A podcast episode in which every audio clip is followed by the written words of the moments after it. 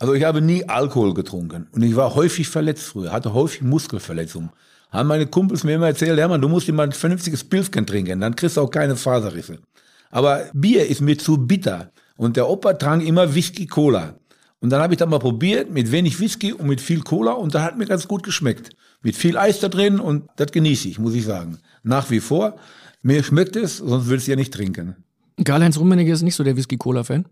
Ich weiß es nicht, was- ich glaube, die trinken Wein und Champagner und so weiter, das, das ist alles nichts. Die feinen Herren da oben, ne? Ja, die Feinen, die trinken was anderes als ich.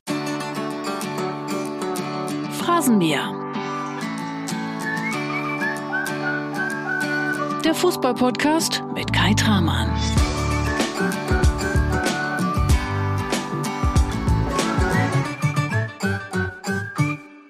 Hermann Gerland ist zu Gast im Phrasenmäher und dieses Gespräch hat mir so, so, so viel Spaß gemacht. Das war am Ende gar kein Arbeitstag mehr für mich. Das war echt Urlaub. Wir saßen stundenlang in München im Hotel Hilton am englischen Garten zusammen. Im Hintergrund hörst du gleich deshalb auch ab und zu mal so ein kleines Vöglein fröhlich zwitschern. Und der Hermann Gerland und ich, wir haben uns auch ganz leicht eingezwitschert. Also ganz, ganz leicht. Denn es gab erstmals im Phrasenmäher einen schönen kleinen Whisky-Cola während der Produktion. Schmeckt gut, lockert die Zunge und lässt so ein Gespräch auch gleich noch viel flüssiger werden. Folge 1, die du heute hörst, ist für mich und gleich vielleicht auch für dich in vielerlei Hinsicht echt ein Genuss. Du hörst heute eine Bundesliga-Legende und du kannst auch realisieren, was da für ein herzensguter, für ein offener, ehrlicher Mensch spricht. Denn Hermann Gerland ist so unfassbar bodenständig, so loyal gegenüber seinen Weggefährten und so herrlich direkt. Der Mann ist für mich eine glatte 1 plus. Während du ihm zuhörst, wird dir vielleicht schnell klar, das ist einer von uns. Der Hermann, der kann von der Kreisklasse bis zur Champions League echt in jedem Club arbeiten. Der kommt überall zurecht, weil er ehrlich ist und klar im Kopf. So ganz am Anfang, da hörst du gleich, dass er vielleicht noch ein bisschen skeptisch gegenüber meinen Fragen und dann taut er immer mehr und mehr auf und es sprudelt aus ihm heraus. Hermann Gerland ist seit 1972 in der Bundesliga, hat zwölf Jahre für Bochum gespielt, startete dann direkt seine Trainerlaufbahn in Bochum, Nürnberg, Bielefeld, Ulm, bei den Bayern und bei TB Berlin. Und er hat so geile Geschichten erlebt und die erzählt er heute, zum Glück. Heute in Folge 1, nächste Woche in Folge 2. Du hörst zudem fantastische Sprachnachrichten, unter anderem von Semi Kufur, Thomas Müller, Hansi Flick und vielen mehr und auch von Atta Lamek. Der Atta, das ist eine Bochumer Legende, ein Bochumer Urgestein, einer, der über 500 Mal für den VfL gespielt hat und er ist einer der allerbesten Freunde von Hermann Gerland. Die beiden haben so einen geilen, wunderbaren Umgang miteinander. Die necken sich, die drücken sich gegenseitig die besten Sprüche rein und die schätzen und mögen sich unfassbar gern. Das ist echt ein Genuss, denen gleich zuzuhören. Ich lege mich jetzt schon fest, du merkst es, Hermann Gerland steigt mit seinen zwei Folgen hiermit in den Phrasenmäher-Olymp auf. Er ist einer der ganz Großen in diesem Podcast. Das hörst du nächste Woche in Folge 2 und jetzt sofort in Folge 1. Viel Spaß im Phrasenmäherland mit Hermann Gerland.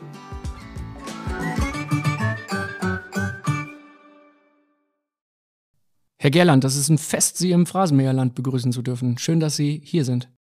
Wir warten mal ab, ob es ein Fest werden wird. Sie sind noch ein bisschen skeptisch, ne? Nein, ich lasse mich überraschen. Das ist Ihr erster Podcast? Ja. Werden weitere Folgen danach? Wird Kann das ich- eine große Podcast-Karriere? Nein, kann ich mir nicht vorstellen. Ich darf sagen, Sie wurden überredet von Mehmet Scholl, hier Ja. teilzunehmen. Ja. Was hat er gemacht, der Mehmet? Ja, Mehmet hat gesagt, Tiger, die wollen nichts Böses, die wollen auch nichts Negatives, weil ich äh, die Befürchtung hatte, dass irgendwie mein letzter Arbeitgeber da nicht korrekt behandelt werden wird, sondern ich bin glücklich und zufrieden, 25 Jahre beim FC Bayern München arbeiten äh, gedurft zu haben. Ja, perfekt. Wir wollen auch nichts Böses. Mehmet Scholl war schon zu Gast im Phrasenmäher. Die Folgen sind natürlich noch abrufbar in der Podcast-App. Und ich habe mit Mehmet Scholl viel Spaß gehabt. Sie, Herr Gerland, haben unglaublich viel erlebt in der Bundesliga. Als Spieler, als Trainer, darüber wollen wir reden in zwei Folgen. Und ich habe eines gesehen, Sie haben mal gesagt, im Bayern-Jahrbuch von 1994 auf die Frage, welche Schlagzeile ich gerne über mich lesen würde, am besten keine. Jetzt sitzen Sie heute bei Bild in einem Podcast. Hätten Sie auch nicht mit gerechnet, ne? Nein, ich hätte ja auch nicht kommen müssen. Ich hätte ja auch absagen können. Hätten sie, Ja. wäre dann schade gewesen für mich, wäre schade gewesen für alle Hörer und von daher freue ich mich, dass wir da sind und äh, wir jetzt loslegen können. Herr Gerland, Sie dürfen als allererstes, da müssen Sie gar keine Frage beantworten, uns vom Bild mal ein bisschen die Meinung geigen. Das Bildbashing. Warum, warum soll ich Ihnen die Meinung geigen? Keine Probleme gehabt mit Bild in Ihrer Karriere? Nein, keine Probleme gehabt. Sie waren ja auch eher immer so ein bisschen, was die Medien angeht, ein bisschen zurückhaltend, ne? Ja, klar. Warum? Le leere Dosen klappern am lautesten. Ist das so eine Weisheit? Ja, Das heißt, alle die, die immer laut in Erscheinung treten, die haben eigentlich nicht viel zu melden. nicht immer, aber ich brauchte das nicht. Sie dürfen sich, wenn Sie es möchten, einmal kurz so vorstellen, wie Sie sich gerne in der Öffentlichkeit wahrgenommen sehen würden. Was ihr über mich wissen solltet. Ja, ich bin in Bochum geboren, vor 67 Jahren. Bin dort aufgewachsen, bin dort zur Volksschule gegangen, dann habe ich zwei Jahre die Handelsschule besucht, habe den Bankkaufmann gemacht. In der Zeit habe ich auch Fußball gespielt, bin Profi geworden, habe äh, zwölf Jahre beim VfL Bochum in der ersten Liga gespielt, war dann Co-Trainer und Cheftrainer.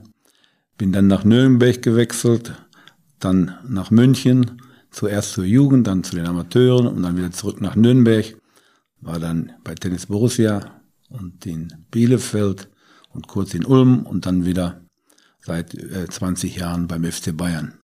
Und dort haben Sie die Zeit genossen. Ja, ich durfte dort mit den besten Spielern der Welt und mit den besten Trainern der Welt zusammenarbeiten. Das habe ich sehr genossen. Und viele davon werden wir heute hören. Sie werden ganz viele Sprachnachrichten hören, Fragen gestellt bekommen von Menschen, die Sie kennen. Die erste Sprachnachricht, die kommt von einer Person, die Sie ganz besonders gut kennen. Denn es sind viele Menschen, die Ihnen eine unglaubliche Wertschätzung entgegenbringen. Und die allererste Person, das ist Ihre Tochter Nina. Hi Papi. Der Abschied vom FC Bayern fällt uns allen nicht leicht. Der Verein war so lang dein Zuhause und damit auch unseres. Und das hatten wir uns alle nach den, sagen wir, etwas bewegteren 90er Jahren, in denen die ein oder andere höhere Telefonrechnung unseren Protest gegen die Umzüge deutlich widerspiegelten, arg gewünscht. Nadine, Lisa und ich sind echt stolz auf dich und haben überlegt, was wohl die schönsten Erinnerungen an deine Trainerzeit sind. Nadine und ich haben vor allem die früheren Stationen vor Augen, die Reisen und Turniere, auf die wir dich begleiten durften, mit den beiden legendären A-Jugendmannschaften, vom VfL Bochum mit Thorsten Legert und Uli Siewicke. Und später dann vom FC Bayern mit Maxi Eberl und Didi Hamann. Das waren spektakuläre Erlebnisse, die wir irgendwie nie vergessen werden, auch wenn das schon ziemlich lange her ist. Ein anderes spektakuläres Ereignis war die Pokalfinalniederlage mit dem VfL Bochum 1988 gegen die Eintracht hier in Berlin. Das war zwar traurig, aber auch unser erster Besuch in Berlin mit Oma und Opa und im Olympiastadion. Das war toll. Schöner hingegen war dann der Sieg mit den Bayern-Amateuren gegen Werder Bremen und die anschließende Party im Maximilians. Spektakulär. Lisa lacht immer noch beim Gedanken daran, dass du kurz auf ihrer Konfirmation zu Gast warst. Nur um dann auf der Autobahn geblitzt zu werden, weil du dich so beeilen musstest, um pünktlich beim Auswärtsspiel anzukommen. Das absolute Highlight war dann das Champions League Finale in London. In London gegen den BVB zu gewinnen. Für uns drei Mädels war das ein Traum und wir sind arg glücklich, dass wir dann auch noch alle zusammen so ausgiebig gefeiert haben. Es gibt ganz, ganz viele tolle Geschichten und Emotionen, die wir als Familie in deiner Zeit als Trainer erlebt haben und wir sind dir wahnsinnig dankbar dafür.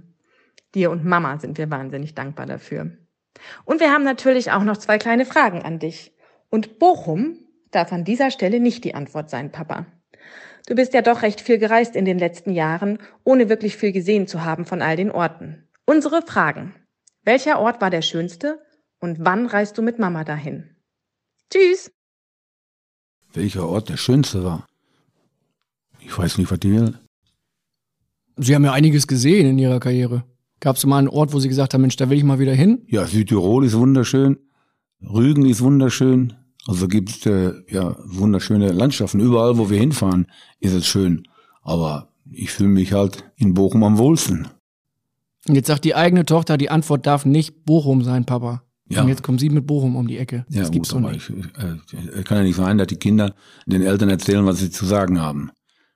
Ich bin da geboren und ich will da beerdigt werden. Ich fühle mich da wohl. Jetzt ist München natürlich eine traumhafte Stadt. Meine Frau fühlt sich hier äh, wohl und die musste ja die ganzen Umzüge ja mitmachen und sich immer wieder neue Freunde besorgen. Auch äh, unsere Lisa hat mal einen Wunsch geäußert. Äh, sie möchte mal länger an einem Ort bleiben, weil jedes Mal, wenn sie eine Freundin hat, äh, dann muss der Papa wieder woanders hinziehen. Und dann bin ich ja zum, ist der Uli zu mir zum Hof gekommen und dann habe ich gesagt, ich äh, werde wahrscheinlich wieder in den Nachwuchs gehen. Sein Bruder wollte mich nach Berlin holen. Der Dieter Höhnes. Ja, ja, der wollte mich nach, ja, der wollte mich nach Berlin holen und dann hat er gesagt, wenn du nochmal in den Nachwuchs willst, dann kommst du zu mir. Dann habe ich mit meiner Frau darüber gesprochen. Dann habe ich gesagt, ist okay, wir kommen nach München, aber unsere Lisa brauchen noch sieben Jahre bis zum Abitur. Das heißt, er müsste schon für einen längeren Zeitraum sein. Hat Uli gesagt, das kriegen wir hin. Nach aus sind 20 Jahre geworden. Oh, der Wort gehalten, der Uli, ne? Ja, genau. Wenn Sie die eigene Tochter hören, Sie haben drei Töchter, dann haben wir schon gerade gemerkt, es wird ein bisschen emotional, ne? Das ist ja für die auch nicht so einfach gewesen. Die haben ja gerade von den Telefonrechnungen, als wir von München nach Nürnberg gezogen sind, dann hatte ich auf einmal 1000 D-Mark Telefonrechnung, ne? Das war ja nicht so einfach. Die Freunde haben sie zurückgelassen und dann war natürlich die Telefonleitung immer besetzt und die Rechnung war dann doch etwas höher die Kinder, die mussten ja auch immer mitziehen, wohl oder übel. Die waren dann ja auch schon, weiß ich, 15, 16, hatten Freunde und haben dann die Stadt verlassen müssen, um wieder woanders aufzuschlagen. Das ist ja nicht so einfach äh, für die Kinder gewesen. Aber die haben in der Schule, wenn die mal eine schlechte Note geschrieben haben, da war ich, ich immer dran schuld. Aber die haben ganz gute Abschlüsse, jeder hat Abitur, jeder hat studiert.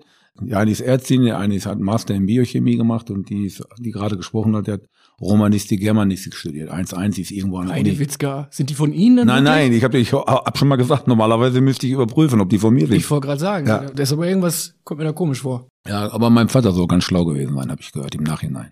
Der ist damals früh gestorben, ne? Ja, ja, war ich neun Jahre alt. Jemand, der Sie jetzt als Vater bezeichnet, hat eine Sprachnachricht geschickt. Wäre das noch so die alte Telefonleitung gewesen, dann wäre das richtig teuer geworden. Diese Sprachnachricht kommt nämlich aus Ghana. Wir hören jetzt Semi Kufur. Hallo Tiger, Hermann. Hier ist dein Sohn, Semi Kufo. Alles klar? Ich wünsche dir alles Gute und deine Familie, Nadine, Nina und Lisa. Und deine Frau auch, Frau Hermann. Ich wünsche deine Familie alles Gute, alles Gute. Und ich renne mich so viel mit, was hast du gemacht für mich für Bayern München? Du hast mir gebracht zum Bayern München from Australia 93, wann Ghana spielt gegen Deutschland. Und ich habe Tor gemacht gegen Deutschland. und ich danke dir sehr gern für alles, was du hast gemacht für mich und meine Karriere. Danke, danke, danke, Tiger. Und ich wünsche dir deine Familie alles Gute, alles Gute. Ich liebe dich. Mach's gut. Tiger. Gern! Ciao, Servus. Ja, das war Sammy. Da war auf einer Reise, wo ich nach Australien geflogen bin und habe mir die, ich glaube, U16-Nationalmannschaft angeschaut und unter anderem unsere Spieler natürlich, wir hatten viele dabei, Gospodarik, Max Eberl, Didi Hamann, äh, Werner Protzel, aber auch äh, die ghanaische Nationalmannschaft war exzellent besetzt, unter anderem auch Kufur. Auf einmal kam der Uli zu mir und sagte, Emman, es kommen zwei Spieler von Ghana, guck dir die mal an. Da habe ich mir den angeguckt, ich kannte den ja schon, ich sagte, der ist gut, das weiß ich. Ne? Ja, guck dir den noch mal an. Der kostet, ich weiß nicht, 500.000 Dollar Ablösesumme, der war damals 16 Jahre alt. Da habe ich ihn angeguckt, hab gesagt, den musst du nehmen. Ich sagte, der Mann, 500.000 Dollar kostet der. Ja, ich sage, der ist gut. Ja, wie gut? Ich sag, der ist so genauso gut wie Didi Hamann und wie, wie Markus Münch, Markus Babbel und so weiter, Christian Nerlinger und der ist noch zwei Jahre jünger. Ne? Den musst du nehmen. Ja, guck noch mal. Wieder eine Woche später auf. Ich sag, Uli, den musst du nehmen. Wie? Ich sag, Uli, den musst du nehmen. Ey, der kostet 500.000 Dollar. Weißt du, was das für Geld ist? Ich sag, ja. Wieder eine Woche geguckt. Nach einer Woche bin ich wieder hochgegangen und habe gesagt, Uli, jetzt ist das letzte Mal. Entweder du nimmst den oder ich leihe mir Geld von der Bank, dann kaufe ich den, aber dann will ich auch dran verdienen. Und dann hat er ihn unter Vertrag genommen. Dann hat er natürlich ja, eine unglaubliche Karriere hingelegt. Und er ist voller Dankbarkeit, ne, was Sie angeht. Ja, wenn wir uns sehen, dann freuen wir uns natürlich. Ne? Und äh, ich freue mich auch. Aber ich habe ja seinen Kollegen Christian Saber, der ist ja jetzt noch bei Bayern beschäftigt. Der ist auch, äh, der sagt auch Papa zu mir. Ne? Wie viele Kinder haben Sie denn eigentlich dann wirklich? Ich habe schon ein paar gehabt, ja. Ich habe selber drei und äh, einige sagen das auch zu mir. Sie realisieren jetzt langsam, das wird hier ein Spaziergang für Sie, ne? Ja, klar, wenn er weiter so geht, ich denke, ja, da müssen noch ein paar andere Stimmen kommen. Da kommen auch noch ein paar. Ja. Da kommen noch ein paar. Da gibt's noch schöne Überraschungen und es Ja. wird für Sie eine ganz entspannte Zeit hier im Phrasenmeerland. Ja. Jetzt hören wir Mehmet Scholl. Der hat Sie überredet, dass Sie überhaupt hier sitzen. Der war selber hier zu Gast. Ja. Und ich kann Ihnen sagen, und er verrät das jetzt auch in der Frage, Mehmet Scholl hat hier richtig gelitten. Lieber Tiger, Mehmet Scholl hier. Ähm, du weißt, wir haben ein gutes Verhältnis. Ähm, jetzt sitzt du beim Phrasenmäher und es, es ist sehr, sehr schön, äh, die Geschichten von dir zu hören. Da gibt es ja wahnsinnig viele, die, die du erzählen kannst. Und jetzt hast du auch die Zeit, mal richtig auszuholen. Weil nämlich der Kai, der Schlawiner, der wird dich jetzt fünf Stunden durchorgeln. Hat er mit mir auch gemacht. Also so ein langes Interview habe ich noch nie gegeben. Er hat sichtlich Spaß dran. Äh, du wirst irgendwann in den Keller gehen, weil es so viele Dinge gibt, die du rauskramen musst aus deinem Gehirn. Ich habe eine Frage an dich. Wer waren die mit Abstand talentiertesten Spieler, die du je trainiert hast? Und ich rede nicht von den Profis. Ich rede von deiner Zeit äh, als Amateurcoach. Ich habe auch äh, deinen Job übernommen damals und da waren wirklich viele Talente. Und es war echt erschreckend zu sehen, wie ganz viele Talente vor einem sitzen und du erklärst ihnen, wie es geht, was oben verlangt wird und sie nicken und gehen raus und machen es anders. Also da verstehe ich schon, dass du äh, da manchmal am äh, Spielfeldrand ausgeflippt bist. Wer waren die Besten? Liebe Grüße an euch und viel Spaß. Philipp Lahm war ein unglaublicher Spieler. Dem konnte ich praktisch nichts mehr beibringen. Bastian Schweinsteiger, David Alaba, Thomas Müller, Mats Hummels. Ich hatte so viele exzellente Spieler. Ich werde welche noch. Und Zwetschke war auch überragend, ein überragender Fußballer, Misimovic. Es haben bei mir mal dann zwei zwölf oder zwei 13-Jährige mittrainiert morgens. Die kamen an die Sebener Straße und dann spielten sie alleine mit dem Ball. Und dann habe ich gesagt, hey Jungs, könnt ihr hier, hier mitmachen. Ne? Wir waren ja, weiß ich, 18, 19, 20 und ein, zwei, drei Ältere. Und das war ähm, Gianni Gaudino und äh, Lukas Scholl, die haben dann bei uns mitgemacht. Beim 5 gegen 2 hat Christian Saber, wo ich gerade davon gesprochen habe, hat schon gesagt, ey, Tiger, die spielen ja besser Fußball äh, 5 gegen 2 als wir. Ne? Und dann hat der eine bei der einen Mannschaft mitgespielt und der andere bei der anderen Mannschaft. Und ich habe meinen Jungs gesagt, ey, ihr dürft da nicht so richtig hingehen. Wenn einer hingeht, dann nehme ich sofort raus, der kriegt von mir eine extra Behandlung. Ne? Und äh, das hat geklappt, so dass die den, in den ganzen Ferien bei uns mitgemacht haben, weil das war früher gang und gäbe. Äh, wenn ich, zu meiner Jugend, wenn wir Fußball gespielt haben, dann kam neuer, dann kriegte die Mannschaft, die, einen weniger hatte, die kriegt den nächsten und äh, wenn wieder einer kam, dann kriegte die andere Mannschaft den. Also haben die bei uns mitgespielt und die waren auch sehr technisch sehr begabt.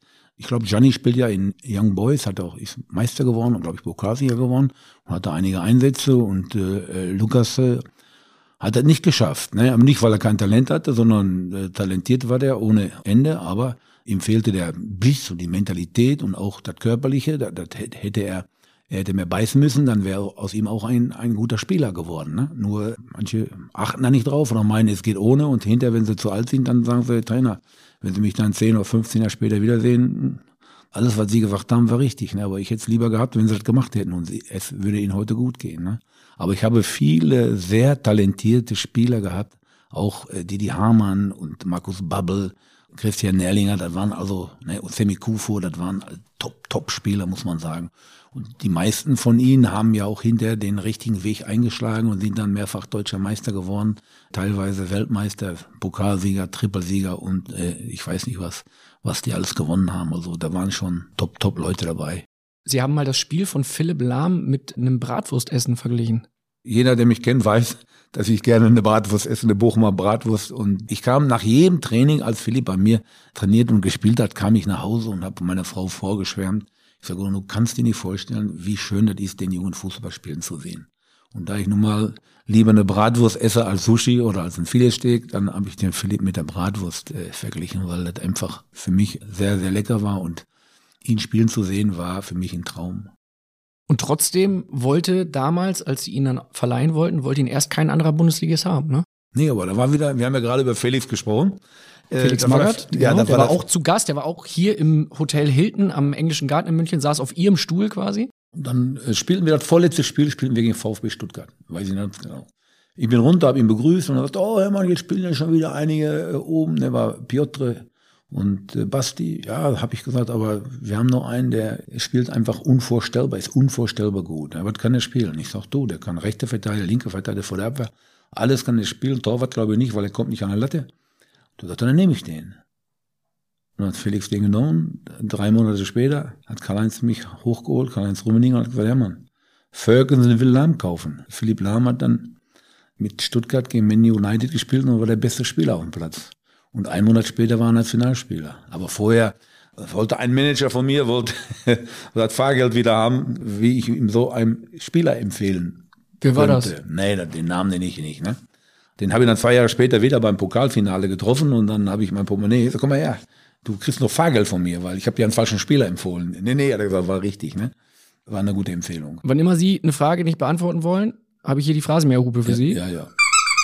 Dürfen Sie zweimal benutzen pro Folge. ja. Aber ich kann Ihnen sagen, die Fragen, die kommen, die sind alle so leicht zu beantworten und so angenehm.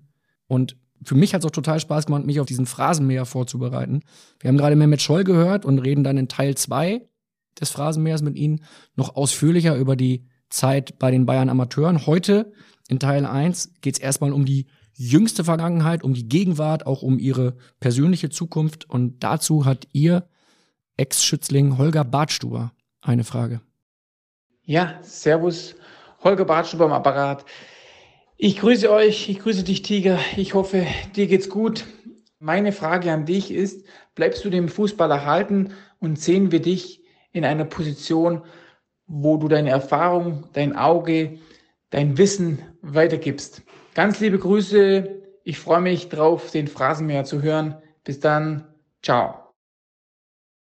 Ja, erstmal zu Holger. Holgers Vater hat mit mir zusammen Fußballlehrer gemacht. Hieß auch Hermann. Also ihn kannte ich als Baby und Ute kannte ich auch als Baby. Ich hab Seine Schwester? Ja, ja, seine Schwester. Ich habe äh, ihn immer wieder angerufen, wie gut ist der Holger und was kann der, wie oft kann der jonglieren, ja, linker Fuß mit Kopf und so weiter. Also, dass ich ihn, immer Kontakt zu ihm hatte. Und hinterher habe ich ihn ja auch von, vom VfB Stuttgart nach uns geholt, hat einen Lizenzspielervertrag bekommen und ist dann Nationalspieler geworden und hat, äh, er hat Pech gehabt mit unvorstellbaren Verletzungen, schwerwiegenden Verletzungen. Ja, wie es bei mir weitergeht, kann ich noch nicht sagen. Sicherlich werde ich dem Fußballplatz nicht fernbleiben, sondern ich werde mich auf den Plätzen tummeln, weil das ist mein Leben und ich sehe gerne Fußball. Meine Familie oder meine Frau mussten ja häufig darunter leiden. Wenn sie Kaffee trinken wollten oder wenn sie essen wollten in Berlin, dann habe ich gesagt, ja, ihr könnt essen gehen, aber ich gucke mir Tennis Borussia gegen Hertha BSC an. Ne? Das war einfach so, ich, ich habe mich nicht wohlgefühlt, wenn ich nicht irgendwie auf dem Sportplatz war. Ich musste dahin und wenn ich ein gutes Spiel sehen konnte oder vielleicht gute Spieler entdecken konnte, das war für mich sehr, sehr wichtig. Sicherlich werde ich dem Fußball erhalten bleiben, in welcher Form auch immer. Ich kann noch nicht sagen, ich weiß noch nicht.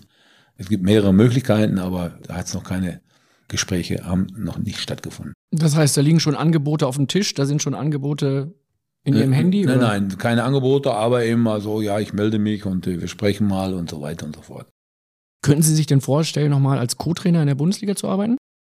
Man kann sich alles vorstellen. Ne? Ich habe gedacht, dass ich demnächst als Scout auftreten werde, dass ich vielleicht gucke, wo die besten Spieler sind. Wie gesagt, ich habe mir noch keine Gedanken gemacht. Ich bin ja noch beim FC Bayern beschäftigt. Offiziell noch bis 2022? Ja, aber das ist auch schon geklärt. Es wird ein Auflösungsvertrag unterschrieben in den nächsten Tagen. Und dann sind Sie Ende Juni 2021, also jetzt in wenigen Tagen dann nicht mehr beim FC Bayern. Ganz genau. Werbung. Im Weltpodcast Die Sache mit der Liebe sprechen wir darüber, was hinter dem schönsten Gefühl der Welt steckt. Wir, das bin ich, Anna Peinelt. Und ich, Christian Thiel. Es geht um ehrliches Dating, scheinbar unüberwindbare Beziehungsprobleme und um alles, was den Liebesalltag so ausmacht. Alle zwei Wochen montags neu bei Welt und überall da, wo es Podcasts gibt.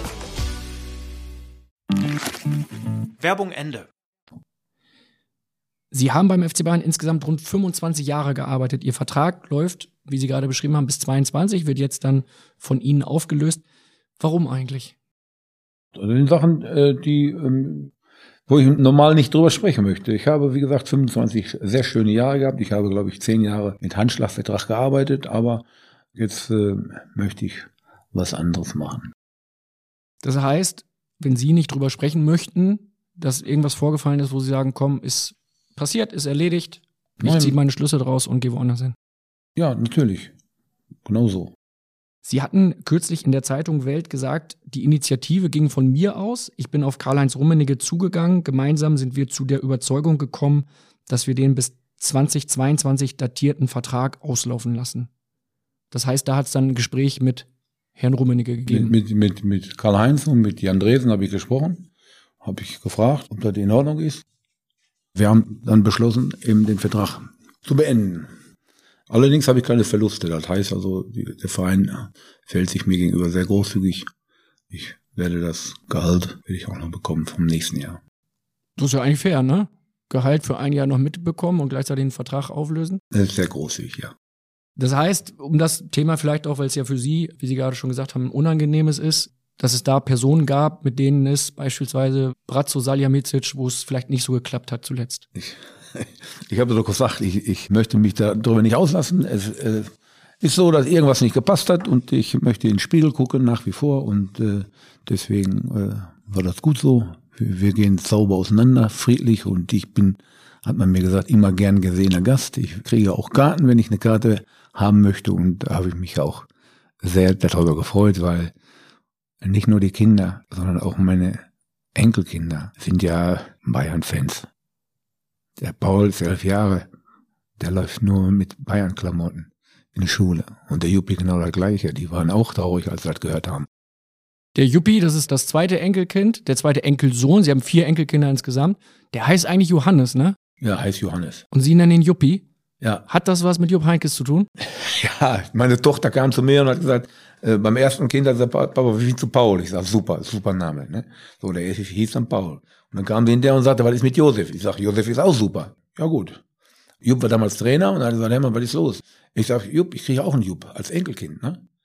Ja, sagt er, der heißt aber Jupp oder, und nicht Pep. Nee, nee, sagt er, der heißt Jupp, ist ja klar. Ne? Auf einmal haben die Uromas haben sich da am Veto eingelegt und haben aus dem Jupp haben sie einen Johannes gemacht. Aber für mich heißt er nur Juppie. Und wenn ich ihn frage, wie heißt du? Juppie. Wenn meine Freundin fragt, Johannes. Ich sag, wie heißt du? Juppie. Aber bei, bei mir heißt er nur Juppie. Und den kennen sie auch im Kindergarten nur unter Juppie. Sie haben alle im Griff, ne? Nein, nicht alle. Meine Frau nicht. Aber den Paul haben Sie im Griff, ne? Ja, nicht im Griff. Aber ich versuche natürlich, ihn Werte mitzuteilen. Der kriegt ja auch, wenn ich unterwegs bin und dann hole ich ja auch mal Trikots von anderen Topspielern, lasse ich unterschreiben, kaufe die vorher und lasse die unterschreiben. Äh, meistens für karitative Zwecke. Und da habe ich ein Trikot gehabt von Messi. Und dann habe ich gesagt, Jupp, wenn du das Trikot haben möchtest, kriegst du das Trikot natürlich von mir. Du bist mein Enkel. Aber es gibt 50 arme Kinder, die sich darüber freuen, wenn ich das Trikot woanders hingebe. Und dann hat der Paul zu mir gesagt, Opa, gib den armen Kindern das Trikot. Weil sie das dann versteigern und von dem Geld dann Ich, armen ich Kindern versteigere geholfen nicht, ich werden gebe das ab und das wird dann versteigert und dann äh, wird armen Kindern damit geholfen, ja.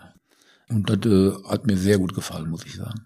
Jetzt ist der Paul ja als Elfjähriger eigentlich immer mit Opa beim FC Bayern aufgewachsen, ne? Ja, immer. Das ist doch wahrscheinlich sein, sein kompletter Stolz, oder? Er geht gerne zum Fußball. Ich habe immer die teuersten Karten gekauft äh, in Berlin, äh, damit er auch einen guten Platz hatte, weil der ist ja klein und dann sollte er nicht so weit oben sitzen. Habe ich immer anstatt 800 Euro für 10 Karten, habe ich dann 1500 Euro bezahlt. Nur weil ich wollte, dass meine Enkel, damals war es nur der Paul, eben gut sehen können. Und er hat viele Finals gesehen, er war überall dabei. Glauben Sie, dass Sie jetzt den Paul hören? Hier im Phrasenmäher? Könnte sein. Ist so. Hallo Opa, ich denke, dein Abschied von den Bayern hat schöne und nicht so schöne Seiten. Ich fand's immer richtig cool, wenn du mit mir zum Campus geradelt bist. Und wenn ich im Stadion war und ich dich auf der Trainerbank gesehen habe. Aber jetzt hast du natürlich mehr Zeit für mich und kannst mit mir und Juppie mehr Fußball spielen. Und ja, meine Frage an dich ist, wo gehen wir als nächstes ins Stadion? Liebe Grüße, dein Paul. Wenn wir hier in München wohnen bleiben werden, dann werde ich natürlich nach wie vor in die Allianz Arena gehen mit den beiden Jungs, ist doch klar. Die sollen ja nicht darunter leiden. Ich habe ja auch schon gefragt, ich sage, wenn ich eine Karte kaufen will, äh, dass ich Karten kriege. Und dann hat die Andresen gesagt, Hermann, immer wenn du Karten brauchst, kriegst du Karten und du brauchst die nicht zu bezahlen. Hat auch nicht so schöne Seiten das Ende. Das heißt ja irgendwo, die Familie nimmt daran total teil. Ne? Also das war ja schon ein großes Gesprächsthema dann einfach. Ja gut, der wohnt ja bei mir, wir, wir sind ja immer zusammen und äh, wir spielen Fußball dann im Park. Und jetzt kann ja sein, dass ich mehr Zeit habe, aber wenn ich Zeit habe, morgens ist er in der Schule. In den Ferien wird das so sein, ja. Dann werden wir schon häufiger Fußball spielen, natürlich. Karl-Heinz Rummenigge, der hatte erzählt von einem Gespräch, in dem viele Tränen geflossen sind. Ein Gespräch mit Ihnen. Ich hatte vorab mit ihm telefoniert vor dieser Podcast-Produktion. Da sagte er, der Hermann war bei mir. Wir haben das dann besprochen, wie Sie es auch im Interview mit der Welt dann beschrieben hatten. Und es seien ein paar Tränen verdrückt worden von Ihnen und auch von Herrn Rummenigge. Wie emotional war so ein Treffen für Sie? Wie soll ich sagen?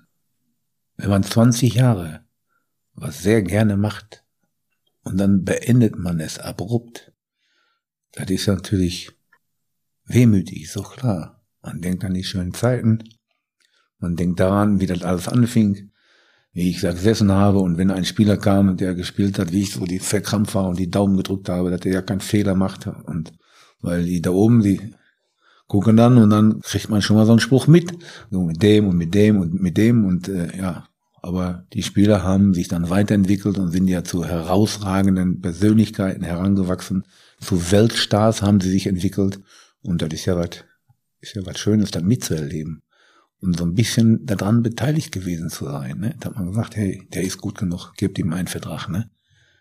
Der bleibt bei uns. Ne? Wenn ich auf einmal hinkomme und ich sage, der Thomas Müller, der hat ja den Wigal Köger als Berater und Wigal hat ja mit, mit Klinsmann zusammengespielt. Und dann auf einmal äh, habe ich mitgekriegt, dass der Thomas Müller nach Hoffenheim verkauft werden sollte. Dann bin ich da oben raufgegangen. Unter Jürgen Klinsmann damals? Ja, ja, dann bin ich da oben raufgegangen. Also sagte Uli, das kann doch nicht sein, der bleibt hier. Ne? Wenn du für Mats Hummels fünf Millionen kriegst, als Abwehrspieler und Thomas Müller ist Stürmer, ne, wenn du den abgibst, dann musst du zehn Millionen kriegen, ne? Und äh, bei 3,5 wäre wär er weg gewesen. Ne? Und dann hat er mich gefragt, willst du mir denn sagen, dass der uns in der Champions League weiterschießt? Ich sag, wie soll ich dir das sagen können? Das weiß ich doch nicht. Wie der vor 60 oder 70.000 Zuschauern funktioniert. Aber der schießt immer Tore. Und er ist ein sehr guter Junge, der entwickelt sich noch weiter. Und das Ende vom Lied war, äh, Thomas Müller, äh, erste Spiel war in Haifa, 3-0, zweimal Thomas Müller. Aber der Verein hatte auch Mario Gomez gekauft für 35 Millionen und der spielte auf einmal nicht. Auf einmal spielte Thomas Müller. Da wurde ich auch komisch angeguckt, ne? Also wenn ich Louis van Gaal hätte beeinflussen können, der ließ sich von keinem beeinflussen, auch nicht von mir. Obwohl ich einen sehr guten Draht hatte zu ihm, ne? So war das. Und dann spricht man darüber. Und dann ist man natürlich so ein bisschen auch traurig, wenn es zu Ende geht. Das heißt, da sind ein paar Tränen geflossen und Sie hatten ja. einen schönen Abschied. Ja, klar. War sehr schön, muss ich sagen. Und wenn man so wie Sie und Karl-Heinz Rummenigge zusammen weint. Und selbst wenn man zusammen mal sechs Titel in einer Saison holt, selbst dann werden die brisanten und pikanten Fragen oft doch nicht gestellt im direkten Gespräch. Und genau das holt Karl-Heinz Rummenigge jetzt nach, denn der hat eine Frage an Sie. Lieber Hermann, hier spricht Karl-Heinz Rummenigge. Erstmal möchte ich mich für alles bedanken, was du für den FC Bayern geleistet hast. Das war großartig. Keiner hat's besser gemacht als du. Ich hätte da mal eine Frage. Wer hat dir eigentlich dieses furchtbare Getränk Whisky, Klammer auf, Bourbon, Klammer zu, Cola beigebracht? Da sind ja Kopfschmerzen programmiert. Also ich habe nie Alkohol getrunken und ich war häufig verletzt früher, hatte häufig Muskelverletzungen. Haben meine Kumpels mir immer erzählt, Hermann, du musst immer ein vernünftiges Pilzchen trinken, dann kriegst du auch keine Faserrisse. Aber Bier ist mir zu bitter und der Opa trank immer Whisky Cola. Und dann habe ich das mal probiert mit wenig Whisky und mit viel Cola und da hat mir ganz gut geschmeckt. Mit viel Eis da drin und das genieße ich, muss ich sagen. Nach wie vor. Mir schmeckt es, sonst würde ich es ja nicht trinken. Karl-Heinz Rummenigge ist nicht so der Whisky-Cola-Fan? Ich weiß nicht, ich glaube, die trinken Wein und Champagner und so weiter, das, das ist alles nichts. Die feinen Herren da oben, ne? Ja, die Feinen, die trinken was anderes als ich. Aber ja, mir schmeckt das halt und nach wie vor werde ich einige trinken, aber ohne mich zu besaufen. Das ist ein gutes Stichwort, ein Trinken. Wann wollen Sie lieber einen Whisky Cola mit mir trinken? Jetzt oder am Ende von Folge 2 zum Abschluss? Nee, nee, ich bin ja mit dem Auto da, da kann ich keinen trinken. Ich kann einen, einen kleinen kann ich trinken, aber. Ja, so einen kleinen Schluck zum Anstoß machen wir am Ende von Folge 2. Nee, dann müssen wir jetzt machen. Dann habe ich noch ein bisschen Zeit, äh, äh dann werde ich auch ein bisschen lockerer. Dann hole ich den jetzt her. Ja, alles klar. Ich trinke auch nur einen halben davon. Ne? Da, sind, da sind nämlich vier Zähne drin, ich weiß das. Ich, ich kenne mich aus.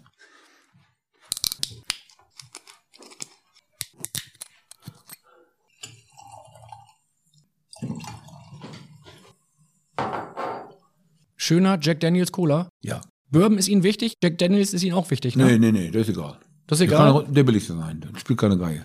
Dann würde ich sagen, Prost. Ja. Jack Daniels ist gut. Auf ihr Wohl, auf ihre Zukunft. Herrlich. Ja. Nachmittags um halb drei so ein schöner Whisky-Cola. Könnte Schlimmeres geben im Phrasenmeer. Ja. Schmeckt aber ganz gut, ne? Ja, ja, schmeckt gut. Gar keine Frage.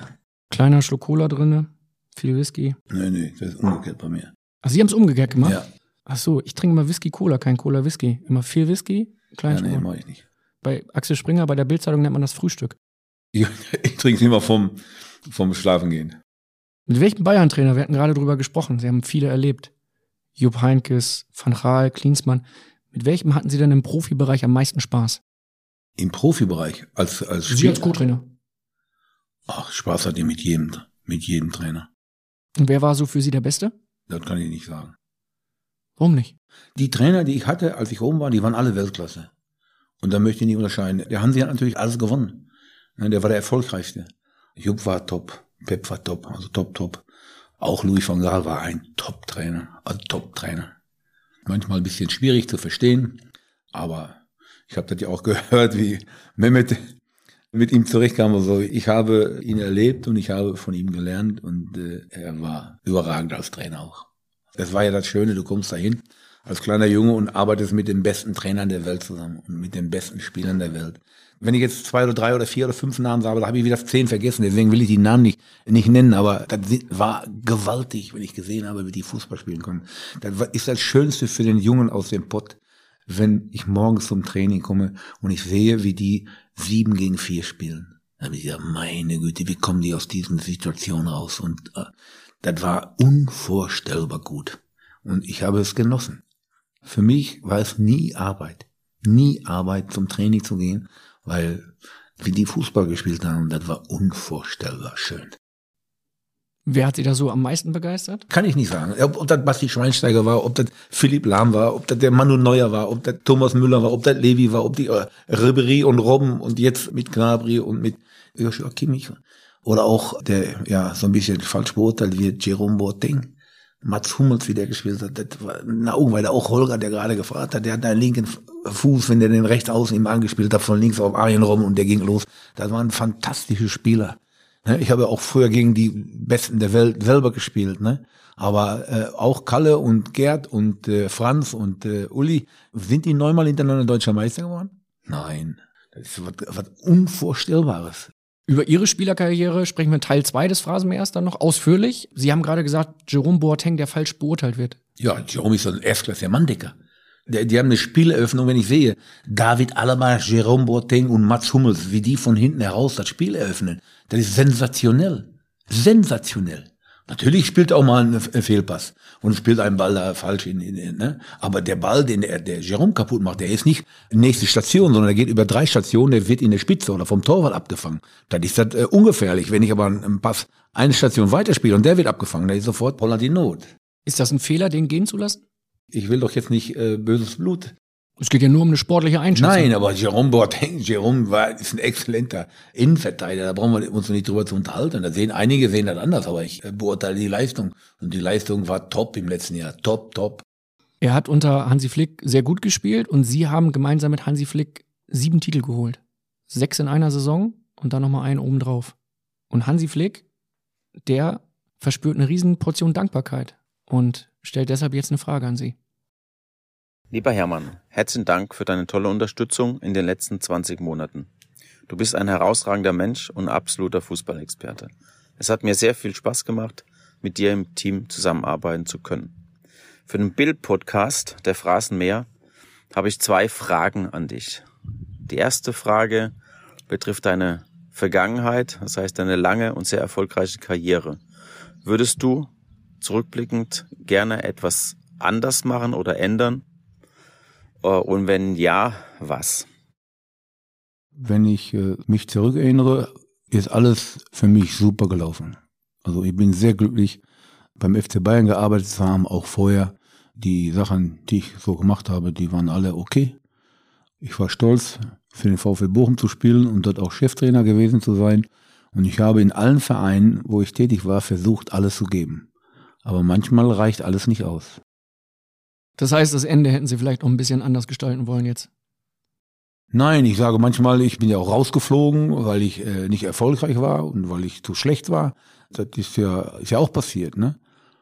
Aber im Nachhinein gehört das äh, zum Geschäft dazu. Ne? Man, also ich lasse mich nicht verbiegen, bin immer geradeaus, ich sage meine Meinung, auch wenn sie manchmal den anderen Menschen nicht so gefällt. Ich habe da kein Problem mit. Also ich, ich würde alles wieder normal so machen. Wie beschreiben Sie Hansi Flick? Was macht den Hansi Flick aus, aus Ihrer Sicht?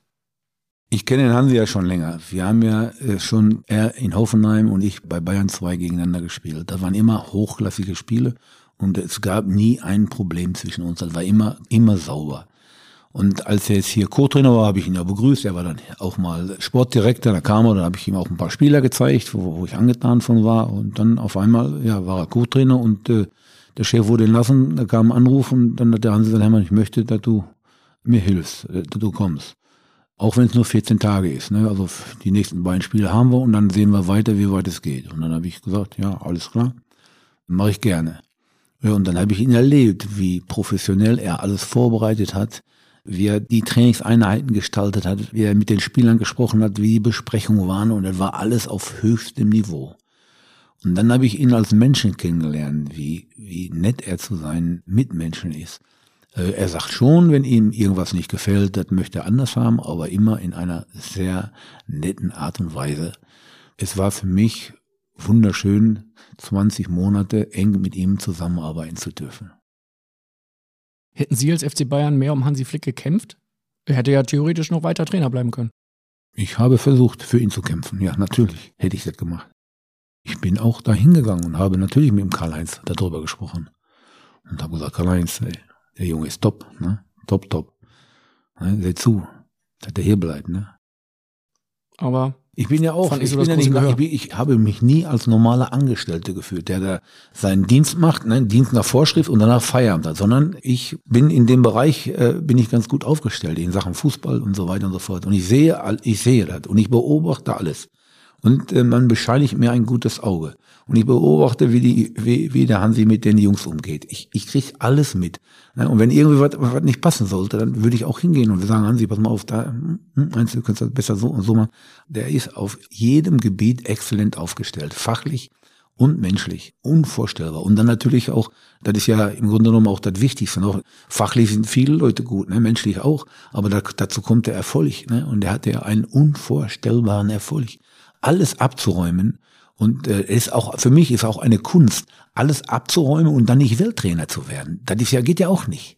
Es geht ja normal nicht. Wenn du alles gewinnst und dann wird einer, ich halte den Jürgen Klopf auch für einen exzellenten Trainer, aber der holt einen. Ist ein ganz guter, ne? Nein, ist äh, sensationell auch. Aber wenn er alles gewinnt, da gibt's nur einen und mit weitem Abstand. Und für mich ist er Welttrainer gewesen. Und auch jetzt die Saison, die wir jetzt gespielt haben, ganz unglücklich ausgeschieden mit, mit Elfmeterschießen und dann äh, die besten Spieler nicht alle da gehabt gegen Paris ne, und dann aufgrund der auswärts erzielten Tore äh, ausgeschieden. Das war ja auch nicht sang- und klanglos, sondern doch mit sehr, sehr viel ja, Pech verbunden. Ne? Ich würde sagen, erheben wir doch einmal das Glas, ja. Cola Whisky und stoßen einmal an auf Hansi Flick. Ne? Ja, also machen wir. Gerne. Prost. Da will ich ein paar mehr trinken, aber ich bin leider mit dem Auto da. Ja, ich bin ja auch im Dienst, glaube ich, offiziell. Aber es kriegt, glaube ich, keiner mit, wenn ich jetzt hier einen Cola Whisky trinke. Nee, nee, kriegt keiner mit. Hansi Flick, der hat noch eine Frage an Sie. Die ja. haben wir jetzt. Und die zweite Frage, natürlich deine Zukunft. In drei Jahren wirst du 70 Jahre alt. Wo siehst du dich in drei Jahren? Danke dir, viel Spaß beim Bildphrasenmeer. Dein Hansi Flick. Bitte, Hansi. Du, ich kann es dir nicht sagen, wo ich mich sehen werde. Wie gesagt, bei uns, äh, meine Frau liebt München. Ich bin gerne in Bochum, aber die hat so viel mit mir mitgemacht. Ne? Äh, und mit dem Fußball äh, war natürlich schön. Sie hat auch viele Spiele gesehen, aber eben, äh, ich habe wenig Rücksicht auf sie genommen. Und deswegen muss ich im letzten Drittel unseres Lebens muss ich mehr auf meine Frau Rücksicht nehmen. Das heißt, wir werden hier in München, glaube ich, bleiben.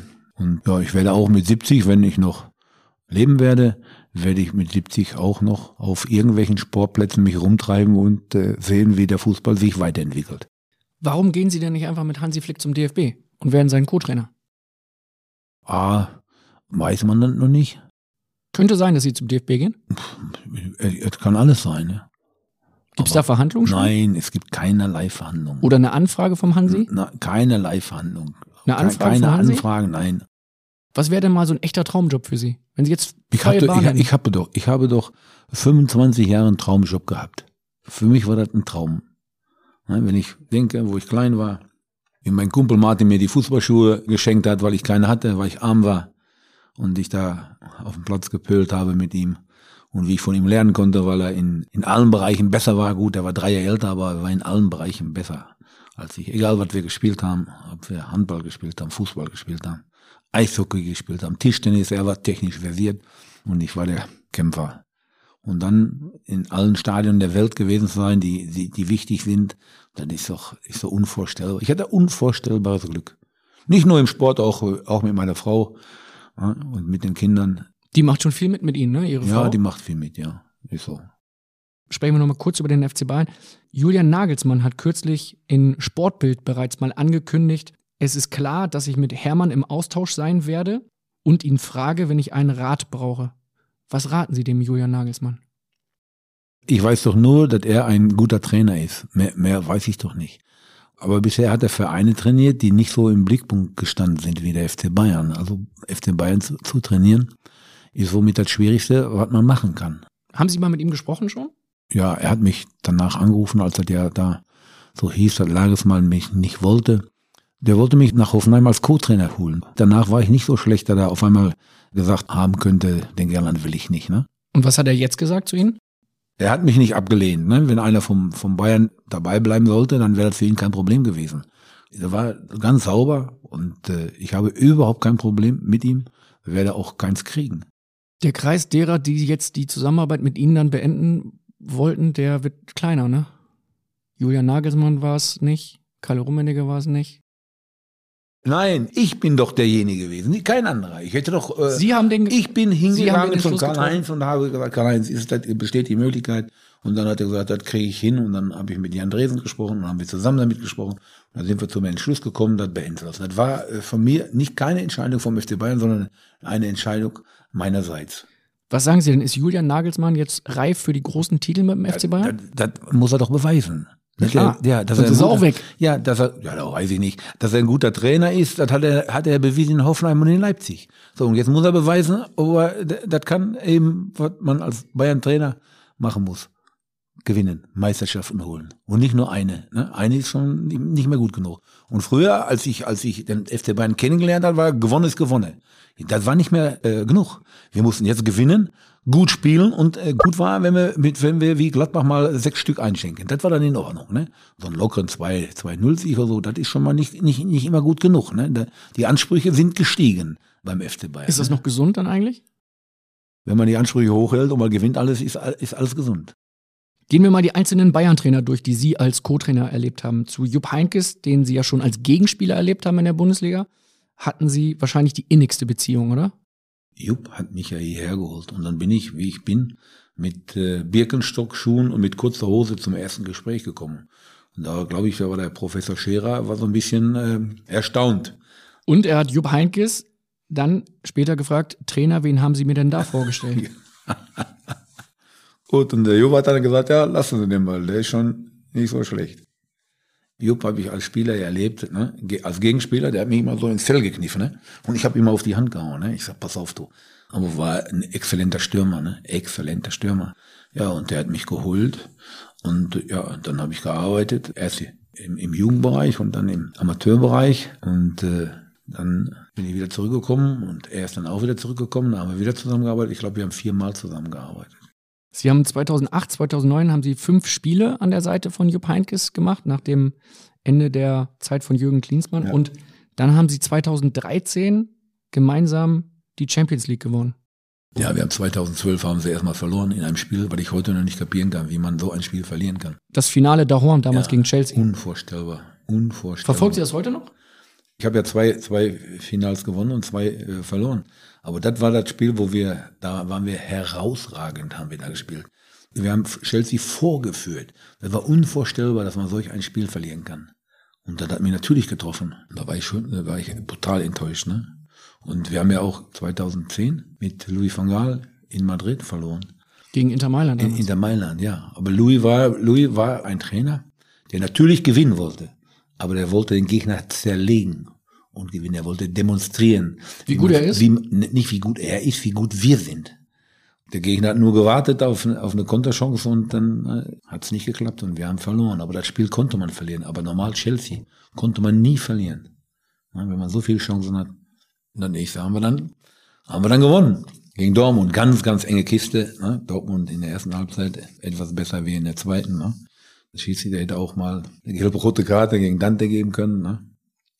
Und ich glaube, Frank war auch gefährdet, rot zu bekommen. Also, wie gesagt, das war ein Spiel auf Augenhöhe. Der letzte gegen Dings auch, auf Augenhöhe. Ne?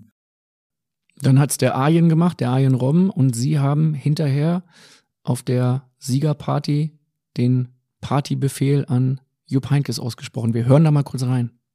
Irgendwann holt uns der Sensenmann. Ne, du kommst in den Himmel und ich in die Hölle, aber heute müssen wir die Sau rauslassen. Also. Es war folgender Grund. Wir haben ja das Halbfinale gegen Barcelona, ich glaube, 7-0 gewonnen. Und die Mannschaft wollte unbedingt mit Jupp äh, feiern oder eintrinken oder da oben hochkommen. Aber Jupp war so kaputt, da bin ich runtergegangen. Wenn ich was wollte, habe ich gesagt, Josef, komm, ne? Josef, komm. Die Jungs wollen mit dir einen anstoßen. Und der Mann bin so kaputt. Ich sage, hey, wir haben Barcelona 7-0 geschlagen, ey. Und komm doch mit. Und ich, er war nicht zu bereden. Und jetzt habe ich Angst gehabt. Jetzt haben wir äh, den Pott geholt. Jetzt denke ich, der wird doch nicht wieder sagen, er kann nicht feiern. Ne? Und dann habe ich das Mikrofon übernommen und habe den Spruch daraus gelassen. Ne? War es eine gute Nacht dann? Ja, wenn man gewinnt, ist immer gut. Kann das Wetter schlecht sein und weiß ich was, der Whisky kann nicht schmecken, aber wenn man gewinnt, ist immer gut. Das ist einfach so. In unserem Leben als Trainer ist Gewinnen lebensnotwendig. Ne? Sie haben danach dann mit Pep Guardiola zusammengearbeitet, haben gerade schon gesagt, das war eine tolle Zeit. Wie sah so der Trainingsalltag aus, wenn der Pep aus Barcelona mit dem Hermann aus Bochum dann gearbeitet hat?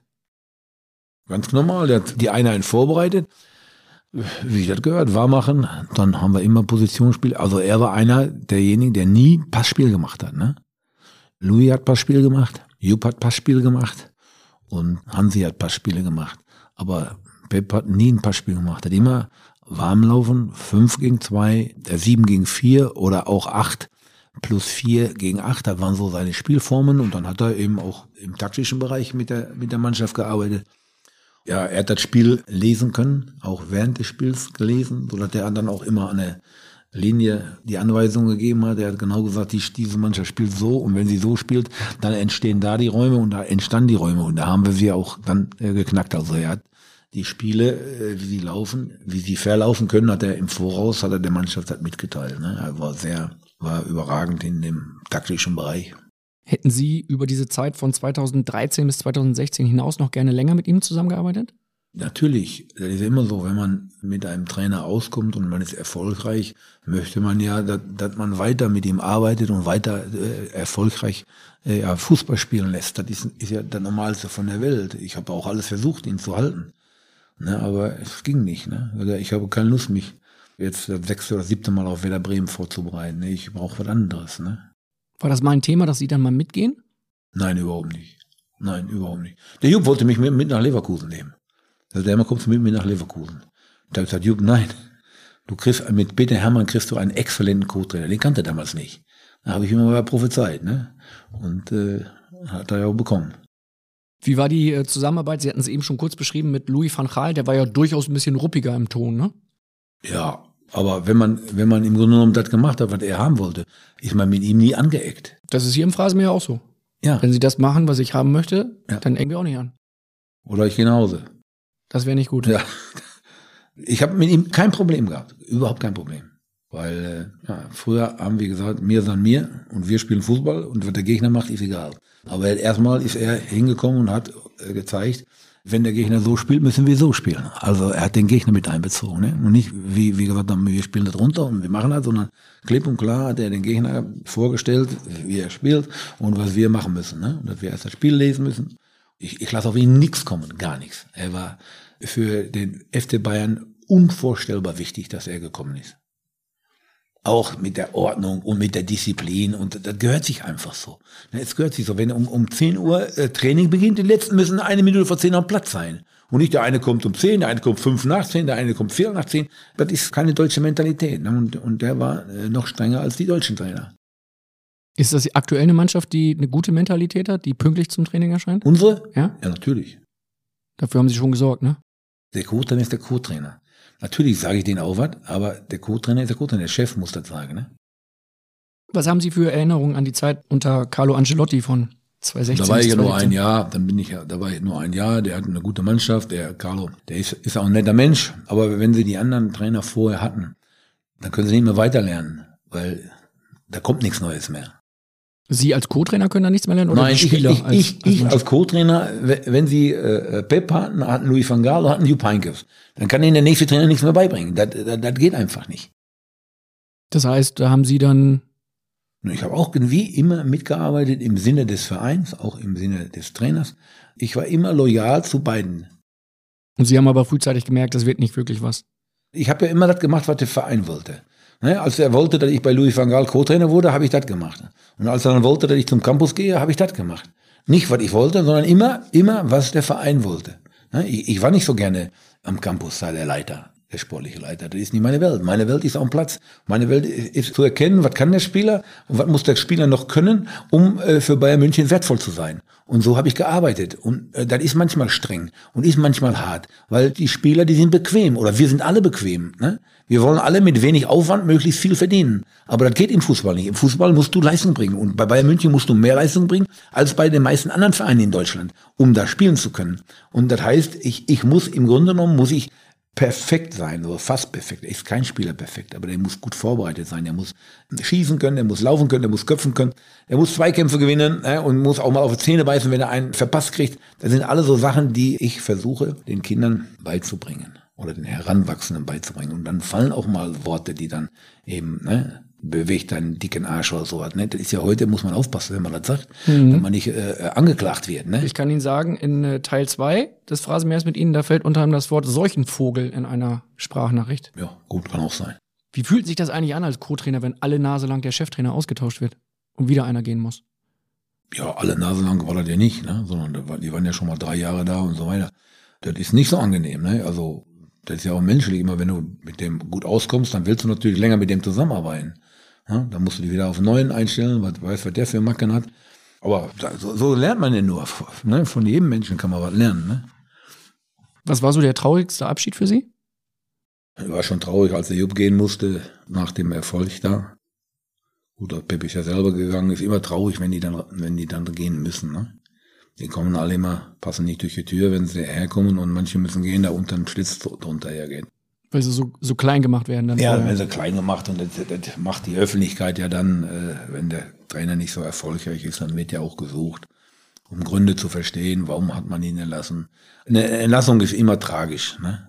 Also wenn einer freiwillig geht, dann ist das nicht so schmerzhaft, aber wenn einer entlassen wird, dann ist man ja auch, man ist ja auch selber daran beteiligt. Ne? Ich war Co-Trainer und Louis van Gaal ist, äh, ist entlassen worden. Und dann denke ich mir, hast du genug getan, dass er hier bleiben konnte? Ne? Da ist ja die Überlegung bei mir. Ne? Konntest du ihm helfen?